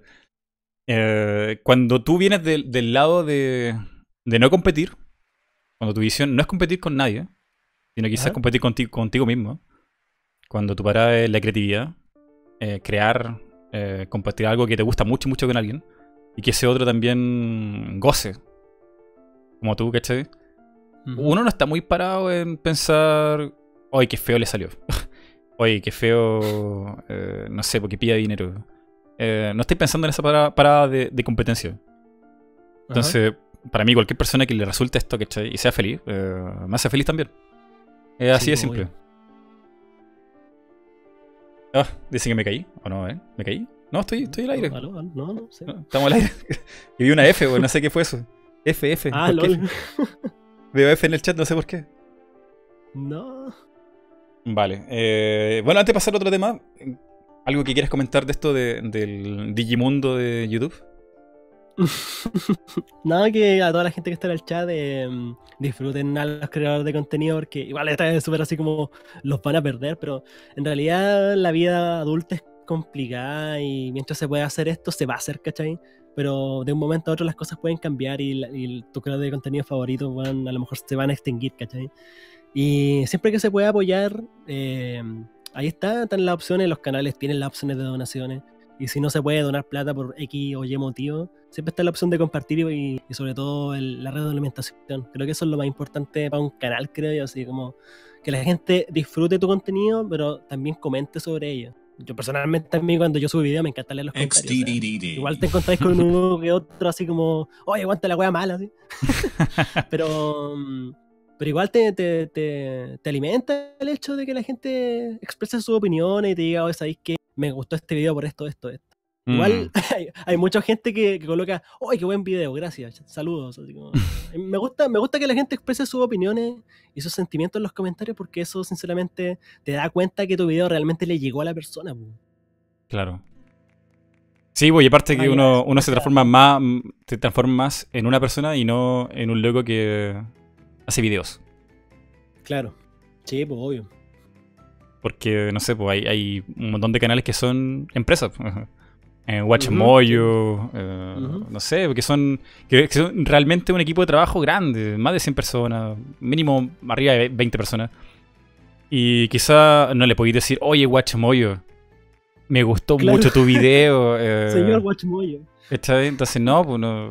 Yo creo que la ventaja de lo que tienen los canales pequeñitos es que aún eres persona. ¡Cómanse la ah, mayonesa! eh, salió Poe ahí en una carta. Maldito sea. Eh, sí, eh, es bonito cuando la gente te escribe algo en extenso, que como que le tocó de verdad la fibra ahí, le moviste algo dentro. Sí, Ahora, a moverle la fibra a la gente en todos los videos igual es como complicado.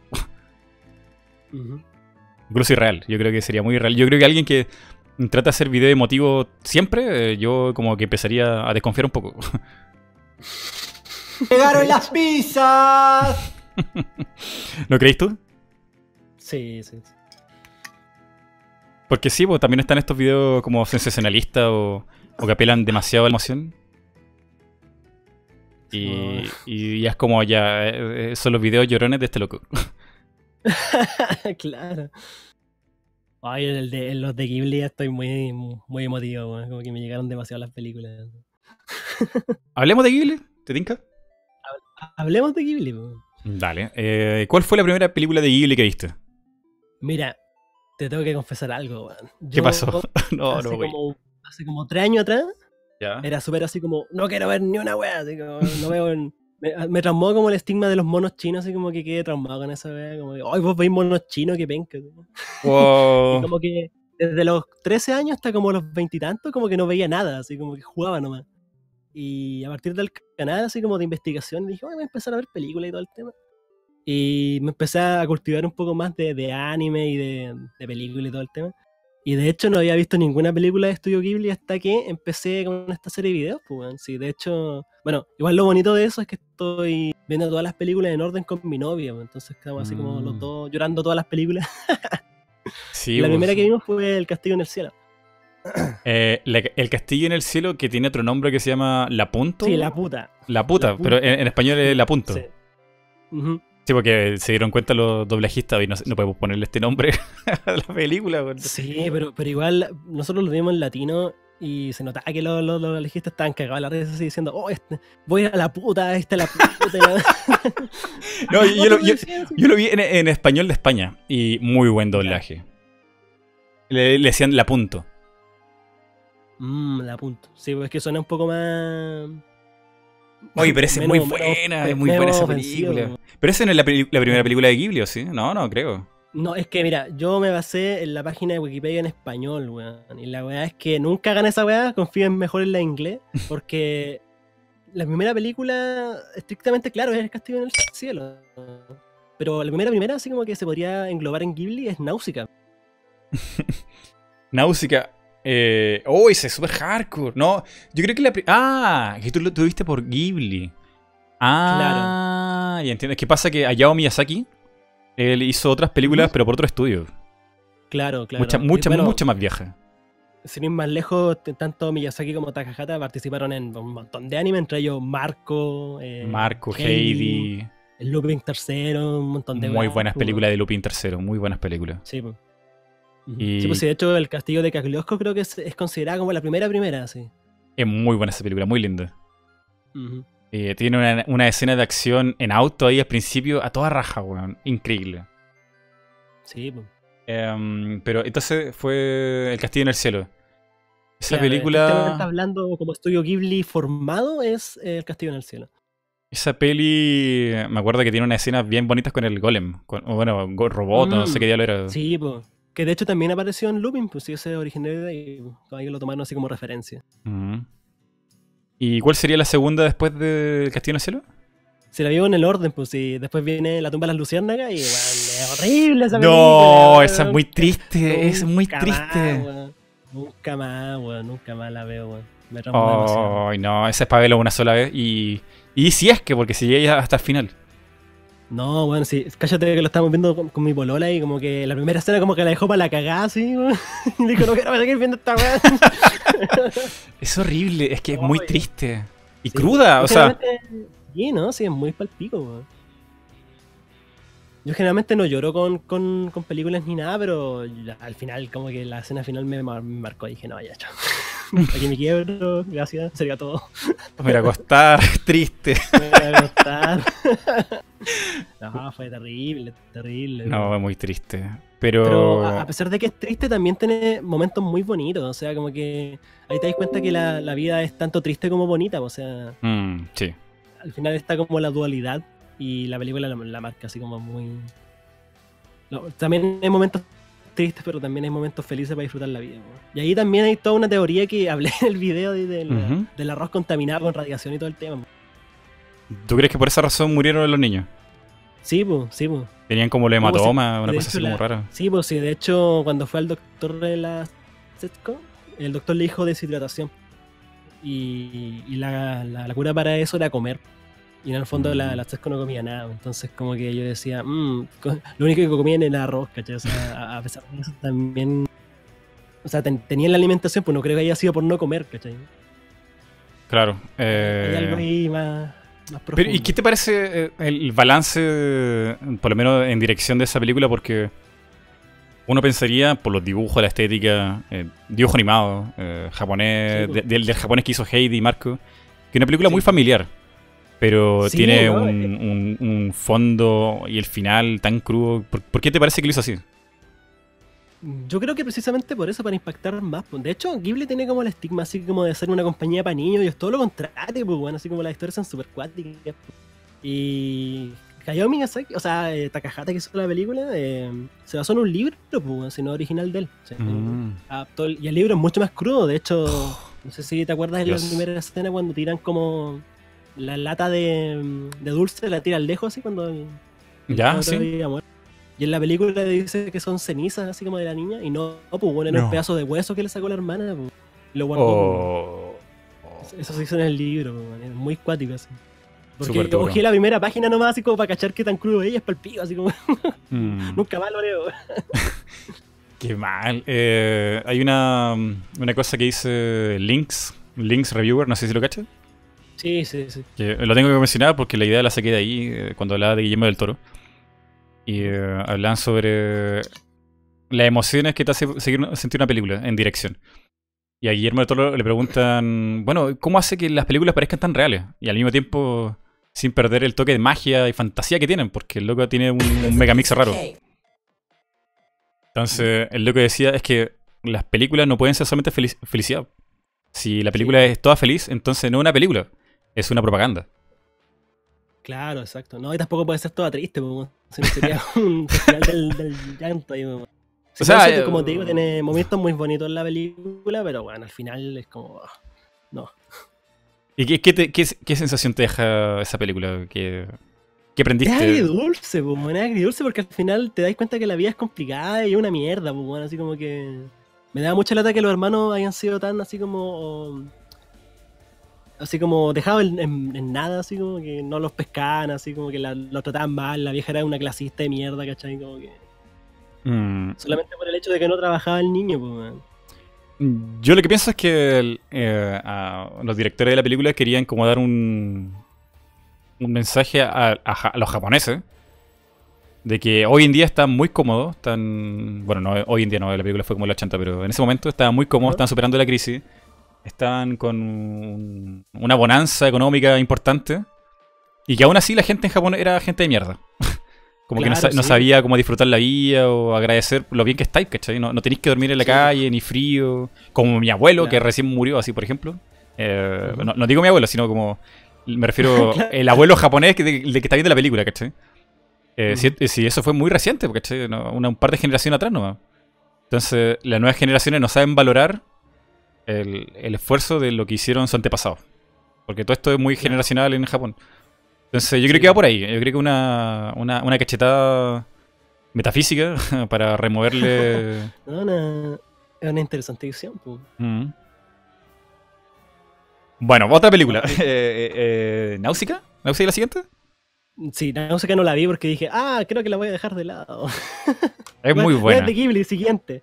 La tengo, la tengo bajada, la, la tengo que ver. De hecho, creo que voy a terminar haciendo video también de Náusica porque por lo menos caché un par de escenas y está la raja, weón. Está la raja. Sí, eh, y quizá la historia no sea para verla dos veces, ¿eh?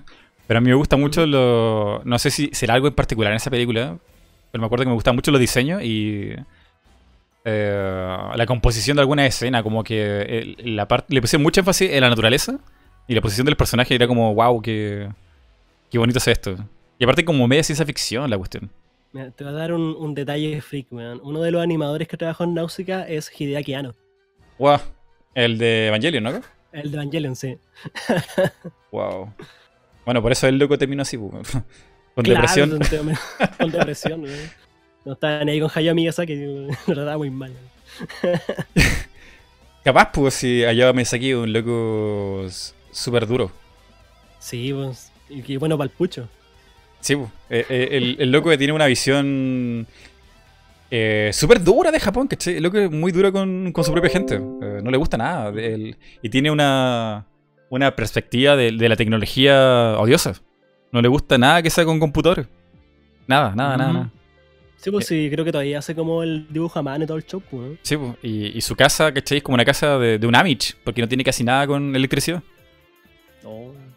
O sea, cero, cero tecnología. Él siente que la tecnología como que se está comiendo los japoneses. Y en parte tiene razón. En, par- en parte es cierto, igual, en parte es cierto. Se está comiendo los japoneses. Entonces él quiere como aislarse de, de su propio país, ¿cachai? No... Imagínate que una vez lo entrevistó un loco, Ujú. con la mejor para el mundo, está la entrevista por ahí. Y este loco iba con un iPad. Recién salido del horno, ¿cachai? Cuando aparecieron los iPad. Ya. Y este loco mientras lo entrevistaba, iba anotando las cosas rápidamente con sus dedos, ¿cachai? En el iPad. Y allá Miyazaki se enojó mucho, se, se- se enojó demasiado. Porque sentía que no le estaba prestando atención, no lo miraba a los ojos, eh, no tenía una conversación realmente con esa persona. Más allá de que este weón preguntaba algo y escribía, ¿cachai? Y le decía, weón, deja de masturbarte. Porque le parecía que, que el tipo está tan ensimismado con, con esa tecnología nueva. Que sí, pues era como una. Como que se está dando autoplacer el tipo ahí enfrente de Hayao Miyazaki. No, no, no lo trataba como persona. Bueno, así más o menos lo que yo entiendo. En la transcripción será otra cosa, pero eh, es más o menos lo que pasó. Súper duro, loco. Y es cuando, le- el- cuando vino un loco a, a venderle tecnología a Ghibli de 3D. Ujú. 3D computarizado, no sé, pues, una, una cosa que así como... eh, esta inteligencia artificial les permite a los modelos 3D caminar en... No sé, en terreno, una cosa así, no, una, una, una tecnología así, ¿cachai? Y hicieron la demo con, con zombies, con gente sin pies, sin brazos, para demostrar qué buena era la tecnología y resolver los problemas de... ¿Tú cachai? De moverse Sí. por el terreno raro. Y allá me sé que lo, lo malinterpretó todo. Y lo dio, lo dio, lo dio, lo dio. Está en YouTube, bú- búsquenlo. Ya. Y le dijo- Por, por respeto a todos mis amigos que murieron en la guerra. Por todos estos chicos, bueno, amigos suyos que perdieron brazos y fueron amputados. Esta tecnología es lo más obsceno que he visto en mi vida. Y me parece una falta de, respeto terrible. Y, y, y tú ver la cara del loco, el- porque está exponiendo la tecnología ahí en vivo, ¿cachai? En un cuarto con su equipo. Y el loco así como no sabía dónde esconderse, weón. Era, oh, qué, qué- qué silencio más incómodo, weón. No he visto un silencio más incómodo en mi vida que ese. Oye, ¿cómo se llama buscarlo? weón? Busca um, a Hayao Miyazaki eh, 3D Reaction, una cosa así. Algo así debe aparecer. La wea. Lo busca yo también. Ah, aquí está, pues ya lo voy a tener ahí más rato para cacharlo, weón. Es horrible, weón. Es horrible. Eh, y así, porque el. Bueno, y también tiene la famosa frase de. El anime fue un error. ¿Te cachai esa frase, no? Que es un meme, No, pero en, no. realidad, en realidad ocurrió de verdad. Que eh, no le preguntaron a a Hayao Miyazaki qué pensaba del anime. Me imagino, porque la, la traducción no es muy buena. El anime actual. Y decía que e- era horrible eh, la industria del anime en Japón. Porque la gente estaba dejando de dibujar a seres humanos. A él le parecía que todo lo eran ojos grandes, silueta, sexo, ¿cachai? Eh, tan erotizadas la- las minas que ya no eran personas, eran como mascotas. Claro. ¿Cachai? Tiene una visión súper cruda de todo en Japón, es lo que es súper odioso. lo- pero, Claro, pero es súper Aparte directo. eso lo hace tan especial, pues. Mm. No, hay parte que él tiene. Bueno, lo, lo explicaba de, una- de- de- de parte del diseño. Que cuando él dibujaba a una persona, él quería que cuando él se sentara, esa persona se sentara, tú sintieras que él se estaba sentando y que sintiera como la madera en la espalda, el relajo de. No sé, pues, de descansar. O si el que está tomando el sol, que realmente parezca que está tomando el sol. ¿Cachai? Claro. Entonces, el anime de hoy no hace nada de eso, es como todo No. muy instantáneo. Claro. Hayao Miyazaki me cae bien, parece una buena persona, dicen en el chat. no, es loco, es loco. Eh, yo creo que igual deberíais como buscar eso- esos datos curiosos para hablar de Sí, Ghibli. está, está interesante ahí de, de Miyazaki, weón. No, a ver, lo que es un, eh, es un genio, pero tiene tiene su humor, Como todos los, como todos los genios, pues. Como todos los genios. tiene un humor denso. Eh, ¿Qué otra película viste de, de Hayao? Totoro. Ah, pues ese es clásico, esa es la, la popular popular, yo creo que de, de Ghibli, Sí. ¿no? Esa fue como la, sí, como que la, la que la catapultó, catapultó el éxito a, a Studio Ghibli, man, en el mundo. Eh, Eh, sí, también muy, muy bonita la película, weón, pero igual tiene así como una parte así como de... Como, oye, weón, se, se está muriendo la niña, se ahogó, así como, weón. Sí, pues como un, un bonita. dra- un drama inesperado ahí en una película para niños, ¿Qué está pasando, así? Sí, pues como que tiene un drama muy, muy denso en una película para niños. O sea, eh, Sí. la muerte pocas veces se trata de una manera tan real en una película de, de dibujo animado. Ahogarse, Sí. ¿cachai? Ahogarse. Un niño que se ahoga en un río. De hecho, esa, esa escena dije, oye, igual como que está fuera de lugar, pero al fin y al cabo sirvió, pues, ¿cachai? Sirvió para darle un clímax final a la película y, y sinceramente es una película muy bonita y entiendo de por qué la gente la ama, weón. Sí, sinceramente Totoro es un personaje muy carismático y merece todo el amor del mundo. Sí, eh, bueno, esa escena, bueno, no sé si estamos haciendo spoiler porque eh, es parte de la Ah, película. Una película hace como 40 años atrás, weón. Bueno, sí, eh, yo creo que sí, es un, es un golpe de realidad heavy. Porque, claro, un mundo mágico, animales que, que son todo kawaii y de repente te aparece el tema de la muerte.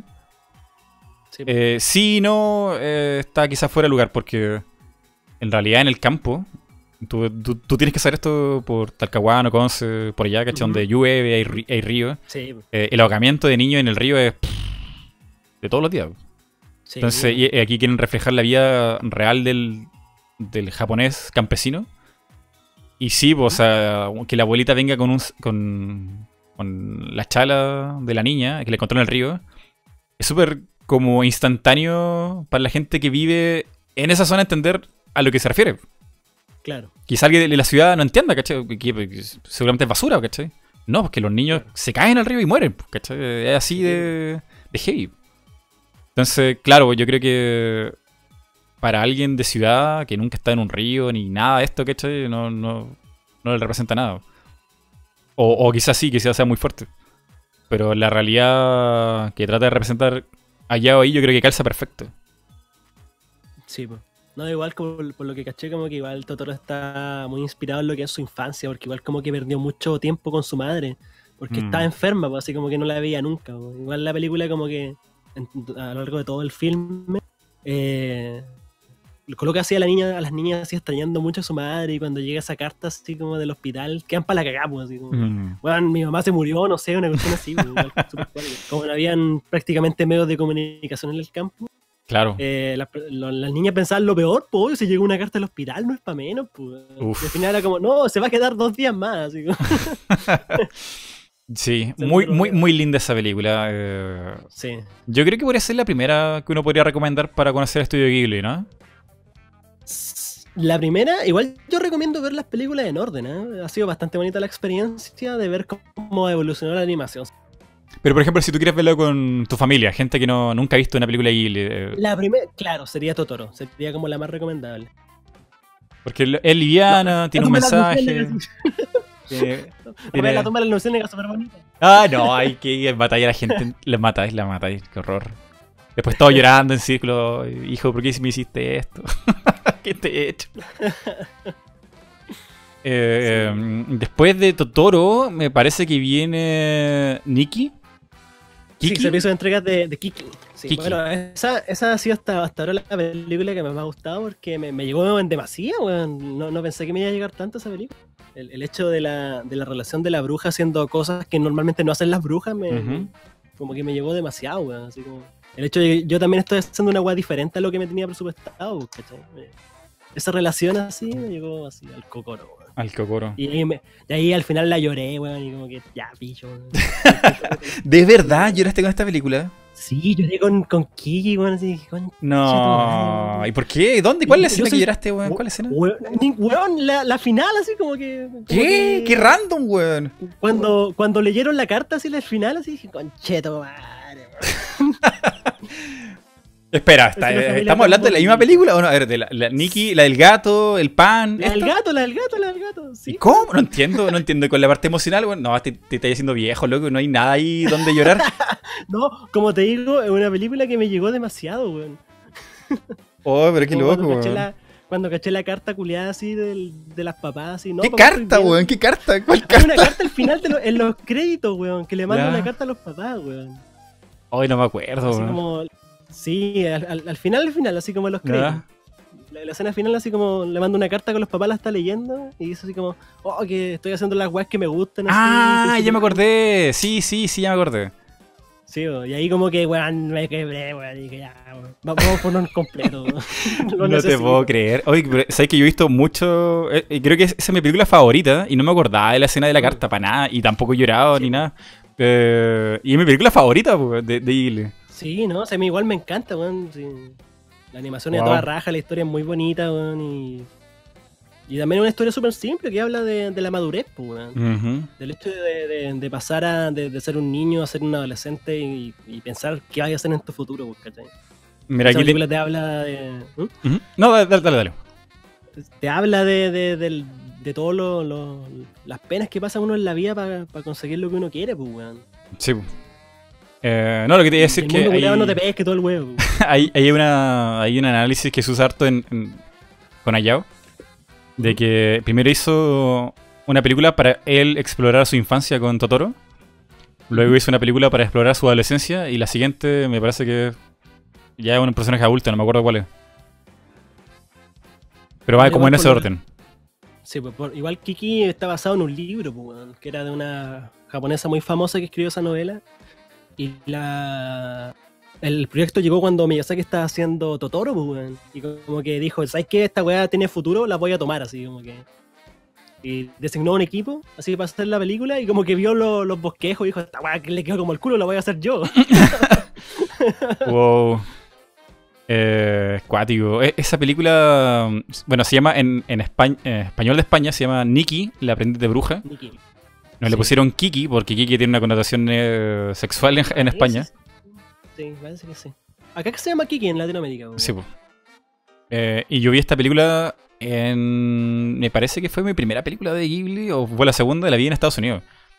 Y, Oh, y- mira. y yo no entendía nada, o sea, estaba todo en inglés, ¿cachai?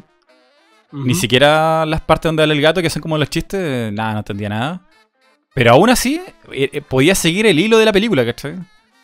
Era- yo ente- sin no, entendía el, trasfondo más grande, pero entendía que le pasaba mal con los amigos, ¿cachai? O, o sea, entendía la escena de que su amigo no la pescaba, bueno, no sé si eran su amigo, pero eran como los otros niños, ¿cachai? La niña nueva y los niños eh, del lugar, como que la rechazaban. Sí. Y, No, y es cuático. Así como elitista. Así como que le decían, oh, mira el vestido pa' feo que traes. Sí, cuático. Hay una parte que es muy penca y que casi me quiebro. Que cuando mm, va a la casa de una abuela y como que le dice, mira, estoy haciendo un pastel. po". Y la Mm. Kiki le ayuda a hacer el pastel a la abuela y todo el show y va atrasada así toda. Porque tenía que juntarse con otro weón. Sí, sí, sí. Va atrasada así en la lluvia y todo el show. Y se, bueno, se saca la mierda para que el pastel no se moje. Llega a la casa, toca el timbre.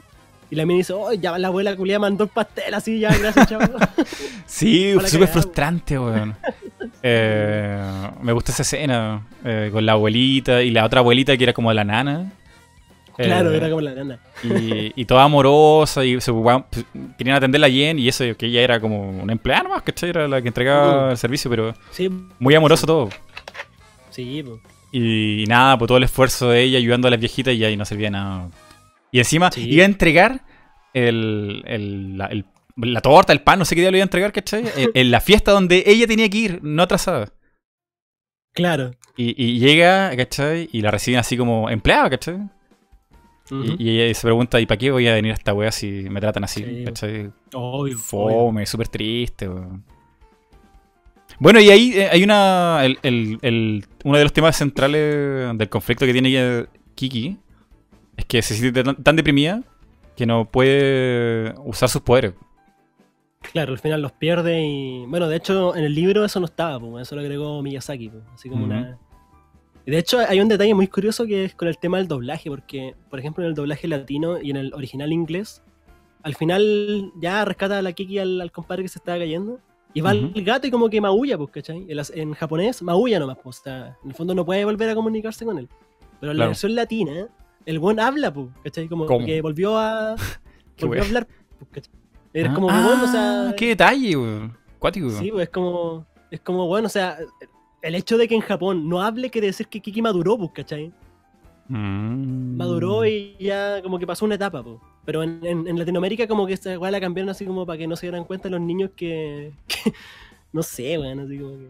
Qué, bo- qué- Esas son las weas, raras de Disney, así, pues, weón. No, los niños se pueden... Los niños se pueden malinterpretar las weas, no sé, pues. Yo no, no, ya, bueno, no, no me he dado cuenta nunca de ese detalle, no, no he visto la versión en japonés. Pero capaz que sí, porque no, no sé. No, no recuerdo, en realidad no me acuerdo. Porque no la he visto en japonés y, y tampoco me acuerdo si en, en español latino o en España eh, el gato, ¿cómo se llama el gato? Tiene un nombre parecido como Kiki. Gigi. Gigi. Gigi. Gigi vuelve a hablar, no me acuerdo. Es que yo lo, yo lo hice porque justo bajé la versión que tenía dual audio. Oh, bajé, la, la compré claramente. Eh, y la verdad es que caché que el, el gato hablaba demasiado, pues, weón. Así como que era como el, el cangrejo de la sirenita, así. Claro, como era, era, era el personaje chistoso de la película. Claro, pues, weón. Y en Japón no, pues. El, el gato es súper así como piola, pues. Como que habla un poco nomás. Y en Latinoamérica y en Estados Unidos le agregaron más audio. Más frases, así como para que fuera el. No sé, weón. Sí, pues no, en, en- en inglés me acuerdo que tiene una voz ronca así, pero cuática. Sí, no, y acá en Latinoamérica es como el, el cangrejo de la sirenita, así como caribeño, el venezolano. El venezolano. Eh, Como, Hola, mi chico. no, no te creo, no te creo.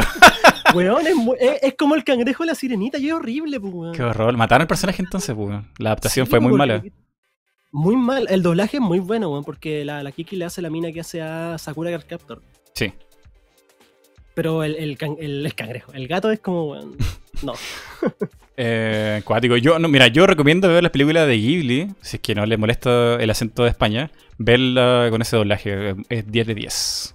Fíjate 10 que de yo 10. solamente la he visto en, en latino porque, no sé, weón, paja, así. y con mi polola nos estábamos viendo recuerdos de una ayer que es la que sigue, no la terminamos de ver. Pero lo que no me gustó a mí fue el doblaje latino. Está muy inferior a lo que fue Kiki y a lo que fue mm, La tumba de la luciérnaga, que también fue Mm. bastante bueno el doblaje latino. Así que cuando la volvamos a ver, vamos a verla en Japón, yo creo. O en español de España, una de esas, pues quién quién sabe. No, que eh, aquí dice SP Reviews. La voz de Gigi es la del rey Julian. el de Madagascar. Es- Weón, es esa. ¿Qué pasa, mi niño? No, eh, no sé si tú has visto mm, Monster Inc. Ya, sí, sí. cuando van así al Polo Norte. No sé Ah, el Yeti. sale el- Bueno, es esa voz, es esa voz. ¡No! De hecho, es la misma voz que usa el espejo de Shrek. Todo, todo caribeño, weón. Sí, weón, es, muy, es horrible la voz de Gigi en latino, weón. Qué horror. Eh, no, vea las películas entonces en español de España o en, en el original O- japonés. O en japonés, weón. De hecho, Totoro yo la vi en japonés y me reí mucho, weón. Es muy, está muy bien hecha la voz de la niña, weón, de Mei. Sí, sí, hacen las voces. No, aparte que lo- los niños japoneses hacen como un ruido raro, weón. Es como. Sí, pues, weón. Cuando se ríen en la latina, como que de verdad parece risa. eh, eh, como para eso, eso para espantar a los fantasmas. No sé. Hay una escena en Totoro que, me da mucha risa, que yo la coloqué en el video, de hecho, porque solamente por los loles, weón. Que la, la niña como que está llorando así y va al colegio de la otra, po. Y como que entra a la clase así y se coloca a dibujar. Y de repente una compañera le pregunta, oye, ¿qué estáis dibujando? Y dijo, ¡A Totoro! Digo, A Totoro. Mu- muy efusivo así, ¡Tú eres Totoro! Dios. eh, qué loco, weón. Bueno, esa película tiene. Me acuerdo que me gustaba mucho por todo el rollo de, de que Kiki tiene como una. Un bloqueo creativo. Yo lo tomé así. Porque Mm. se sobre exigió mucho haciendo algo que le gustaba mucho, que es volar, ser bruja, todo eso. Pero cuando lo empezó a hacer por trabajo, perdo- perdió la gracia de, de disfrutarlo. Como Sí, hobby. Entonces es lo mismo cuando uno dibuja mucho. Ay, qué paja, tengo que dibujar, ¿cachai? Como eso. No, igual con, la tema, con el tema de la excepción, igual, pues, weón, si son marcas, pues, weón. Mamá, se metió otro Gente que está en el chat, estamos llegando ya próximo al fin del podcast. Recuerden que tienen que mandar sus preguntas aquí en este enlace de Twitter para que salga más ordenado y no nos perdamos ninguna pregunta que haya salido ahí para el amigo Camilo, o para mí, o para el mundo, lo que ustedes necesiten. Mándelo ahí. En Twitter, mándelo, mándelo, mándelo ya. Eh, de Kiki, ¿qué más?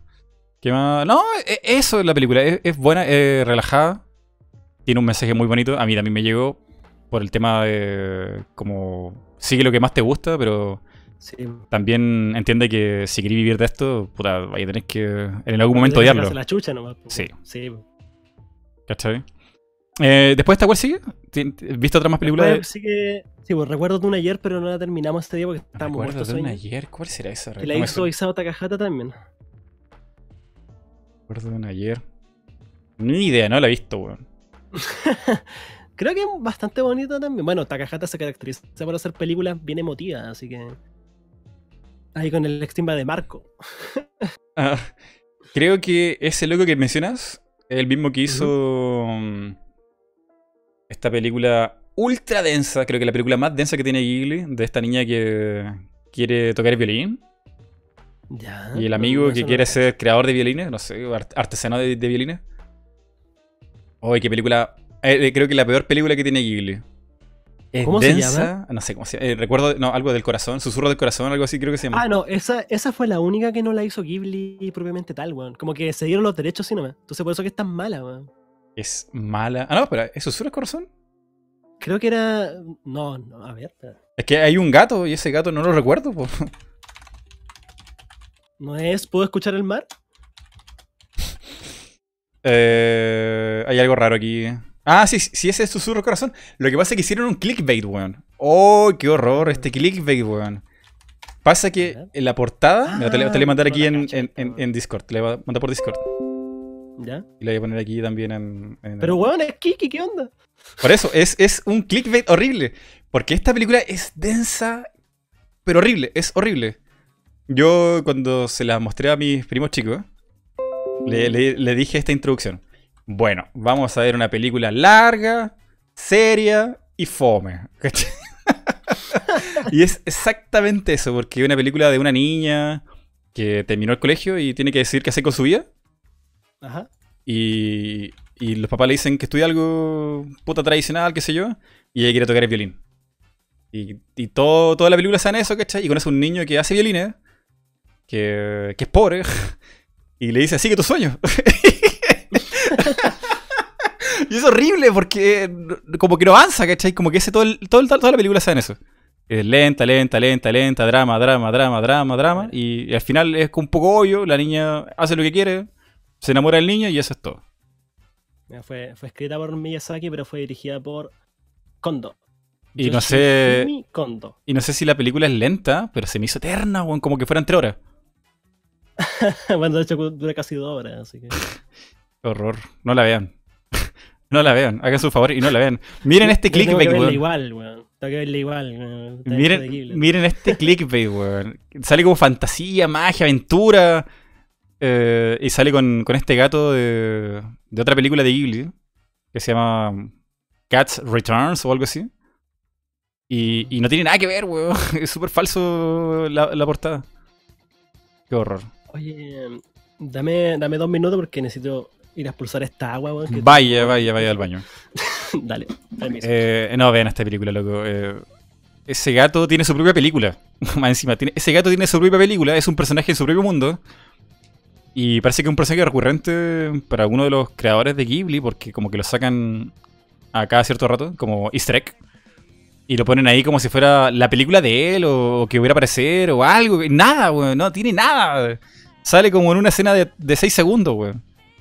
Donde ella fantasea con, con ese gato, pero no, nada. Es horrible. Dicen aquí, es Kiki con vestido. Yo ya la vi, dice jajaja Daniel Chávez. Em, best introduction ever, Mighty, dice Diego Peña. Sí, es que la verdad, es muy seria. Eh, eh, ni siquiera una película para niños o adolescentes, una película para viejos, weón. Así como, veamos una película para amargarnos la vida este fin de semana, en esta tarde de sábado. Ya, veamos una película mala, veamos esta. Hablen del Castillo Vagabundo. Uy, qué buena película. El, el Castillo Andante. Muy buena película, dice ahí Richard. Eh, esa película me parece que está basada en un cuento real. Un cuento popular europeo. Y es muy linda. Es muy linda. Como para la vieja del Titanic. Eh, el castillo ambulante. Yo creo que esa fue. No. Yo creo que la película que hizo estallar a Ghibli en Occidente no fue Totoro. Creo que la película que hizo estallar a Ghibli en Occidente fue eh, El viaje de Chihiro. Que no sé en qué parte va de la línea temporal de Ghibli. Esa, esa. Exactamente, Richard. Chihiro, el viaje de Chihiro. Eh, sobre todo porque la trajo digna y parece y ganó muchos premios. Creo que, creo que esa fue la película que ganó el Oscar de animación. Y creo que fue la primera película japonesa en ganar un Oscar de animación. ¿Shihiro o Chihiro? Bueno, exactamente Pepper ganó el Oscar. Y por eso fue tan... Y desde ahí Ghibli fue muy importante, al menos a nivel mainstream en Occidente. En 2003 lo ganó. Y después vino El Castillo Ambulante que como que hizo lo mismo. Y es como, wow, qué buena película, qué linda. Pero se pronuncia con... ¿Volviste, Camilo? ¿Cuál? Eh, ¿Cómo? ¿Qué cosa te escuchas? ¿Cuál película? Eh, oye, el, viaje, de Chihiro, ¿es la que sigue ahora? Viaje de Chihiro. Oh, mira, esa no la he visto todavía. No la he visto, pero esa es la más importante. Sí, pero es que estoy siguiéndome las películas por orden. Entonces estoy así ¿Y cuál haciendo el video y viéndola. ¿Y, cuál es la que viene después de Recuerdos de ayer? ¿Será esa? Creo que es... No, es por Corroso. Oh, esa, esa fue mi primera película Ghibli, creo. Oh, qué buena, weón. Esa me tiene que caleta a mí, weón. Es la película más técnica, al menos sin usar cosas digitales, eh, de Ghibli. Y te tengo un easter egg que si quieres usarlo en tu video. Me parece perfecto, mm, a ver, deja acordarme bien cómo se llama la película para no patinar. Eh, Ayao Miyazaki. ¿Es Memo o Nemo? Nemo. Little Nemo, ahí está.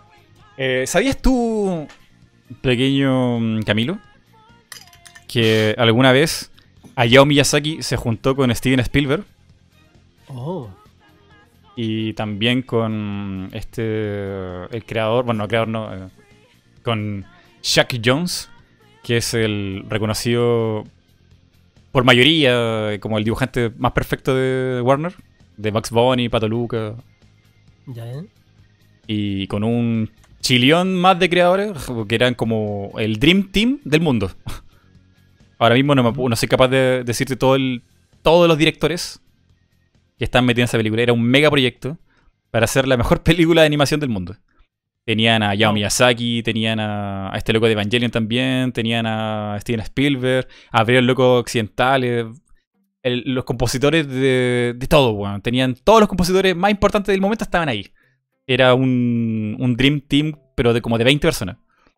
Ya. Y, y la película fue un fracaso. Se llama Little Nemo. Little Nemo. Ah, ok, Ya la voy a ver igual, weón. Y Little Nemo fue el prototipo para Porco Rosso. Oh, bacán, weón. Bacán, bacán. Eh, la película, así en resumen, porque la historia es súper larga y no quiero dar la lata, es que todos estos directores sentían que tenían un problema enorme de coincidir en ideas. Primero porque hablaban idiomas distintos. Oh, Imagínate, la, amalgama, la, amalgama, de idiomas. Y explicar algo en japonés a un, a un gringo como que no funcionaba, ¿cachai? Y, como que no había cohesión. Era una idea. Era una película con muchas ideas, pero que iban para cualquier parte. Entonces hicieron un prototipo de película que dura como 30 minutos, creo. Con toda esta idea, y es horrible la película, es horrible. y la, parte que hizo Hayao Miyazaki, que dura como 15 segundos, que es un avión. Una escena hermosa. ¿eh? Una escena hermosa que va- pasa por un río. Eh, levanta el agua igual que por Corso. Eh, luego eh, allá dijo, oh, no, est- esta cosa está muy, muy hermosa para desperdiciarla. Voy a hacer mi propia película. e hizo por Ah, Corso. bacán. Vale, vale, bueno. Ahí lo podéis usar. Interesante el detalle. Súper detalle. Y muy bien, vamos a ver aquí. Bueno, yo creo que nos dan Ghibli para hacer un podcast solamente de Ghibli, así que vamos a hacer la corta. Sí. Y, y- y busquemos ya las preguntas que la gente mandó en Twitter. Que por favor hayan mandado, loco, porque si no me voy a poner a llorar. A ver, Creo que se mandaron un par, así que. ya. Aquí te voy a mandar el enlace en Discord. Elegimos una, una y una hasta que se acaben, porque son poquitas, son como cuatro. Dale, dale. Ya voy a elegir una yo. A ver. No, esto no cuenta como pregunta, lo siento, no la voy a leer.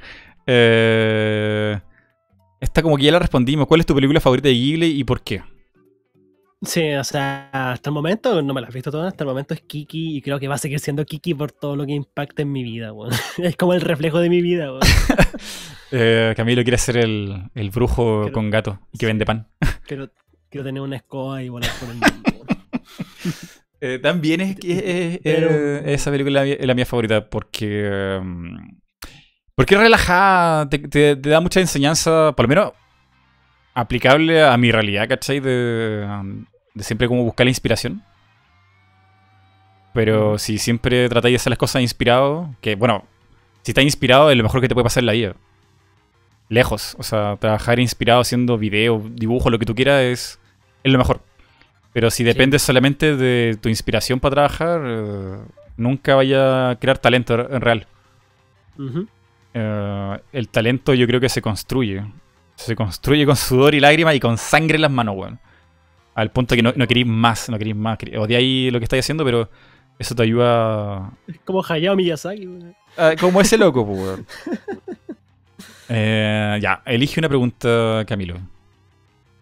Oye, me- es que hay demasiadas pocas preguntas. weón. Demasiadas pocas preguntas.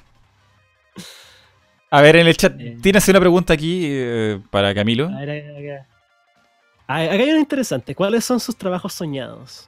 Trabajos soñados. Mira, yo siempre he querido trabajar en una tienda de videojuegos, weón. Es como mi, mi espinita, weón. Algún día me va a contratar el, el tío Zetamar ahí en exclusivo. te imaginas. Eh, pucha, pero es que si me ponía así como, oye, ¿en qué te gustaría trabajar? Yo te diría, ay, quiero ser el, quiero ser el CEO de Electronic Arts. Quiero ser el dueño de Electronic Arts. Y, Claro, no, y no hacer algo, nada. algo como alcanzable sería así como. Mira, hablando de, nutri- de nutrición, yo creo que mi, mi trabajo ideal sería como trabajar en un colegio, weón. Así como haciendo evaluaciones de niños, haciendo un poco de clases también, supervisando cosas. Sería como lo ideal, weón. Así como para no estar metido en un hospital porque esa weá te caga la mente, weón. Mm. No, por ahí algo más aterrizado. Eh, Sí. Y si no, pucha, para mí, así como en el futuro inmediato, esto lo que quiero que YouTube me rinda frutos lo suficiente para poder costearme lo básico y seguro el resto va a llegar de a poco, pero eh, Sí. llegar a la meta mínima, ¿cachai?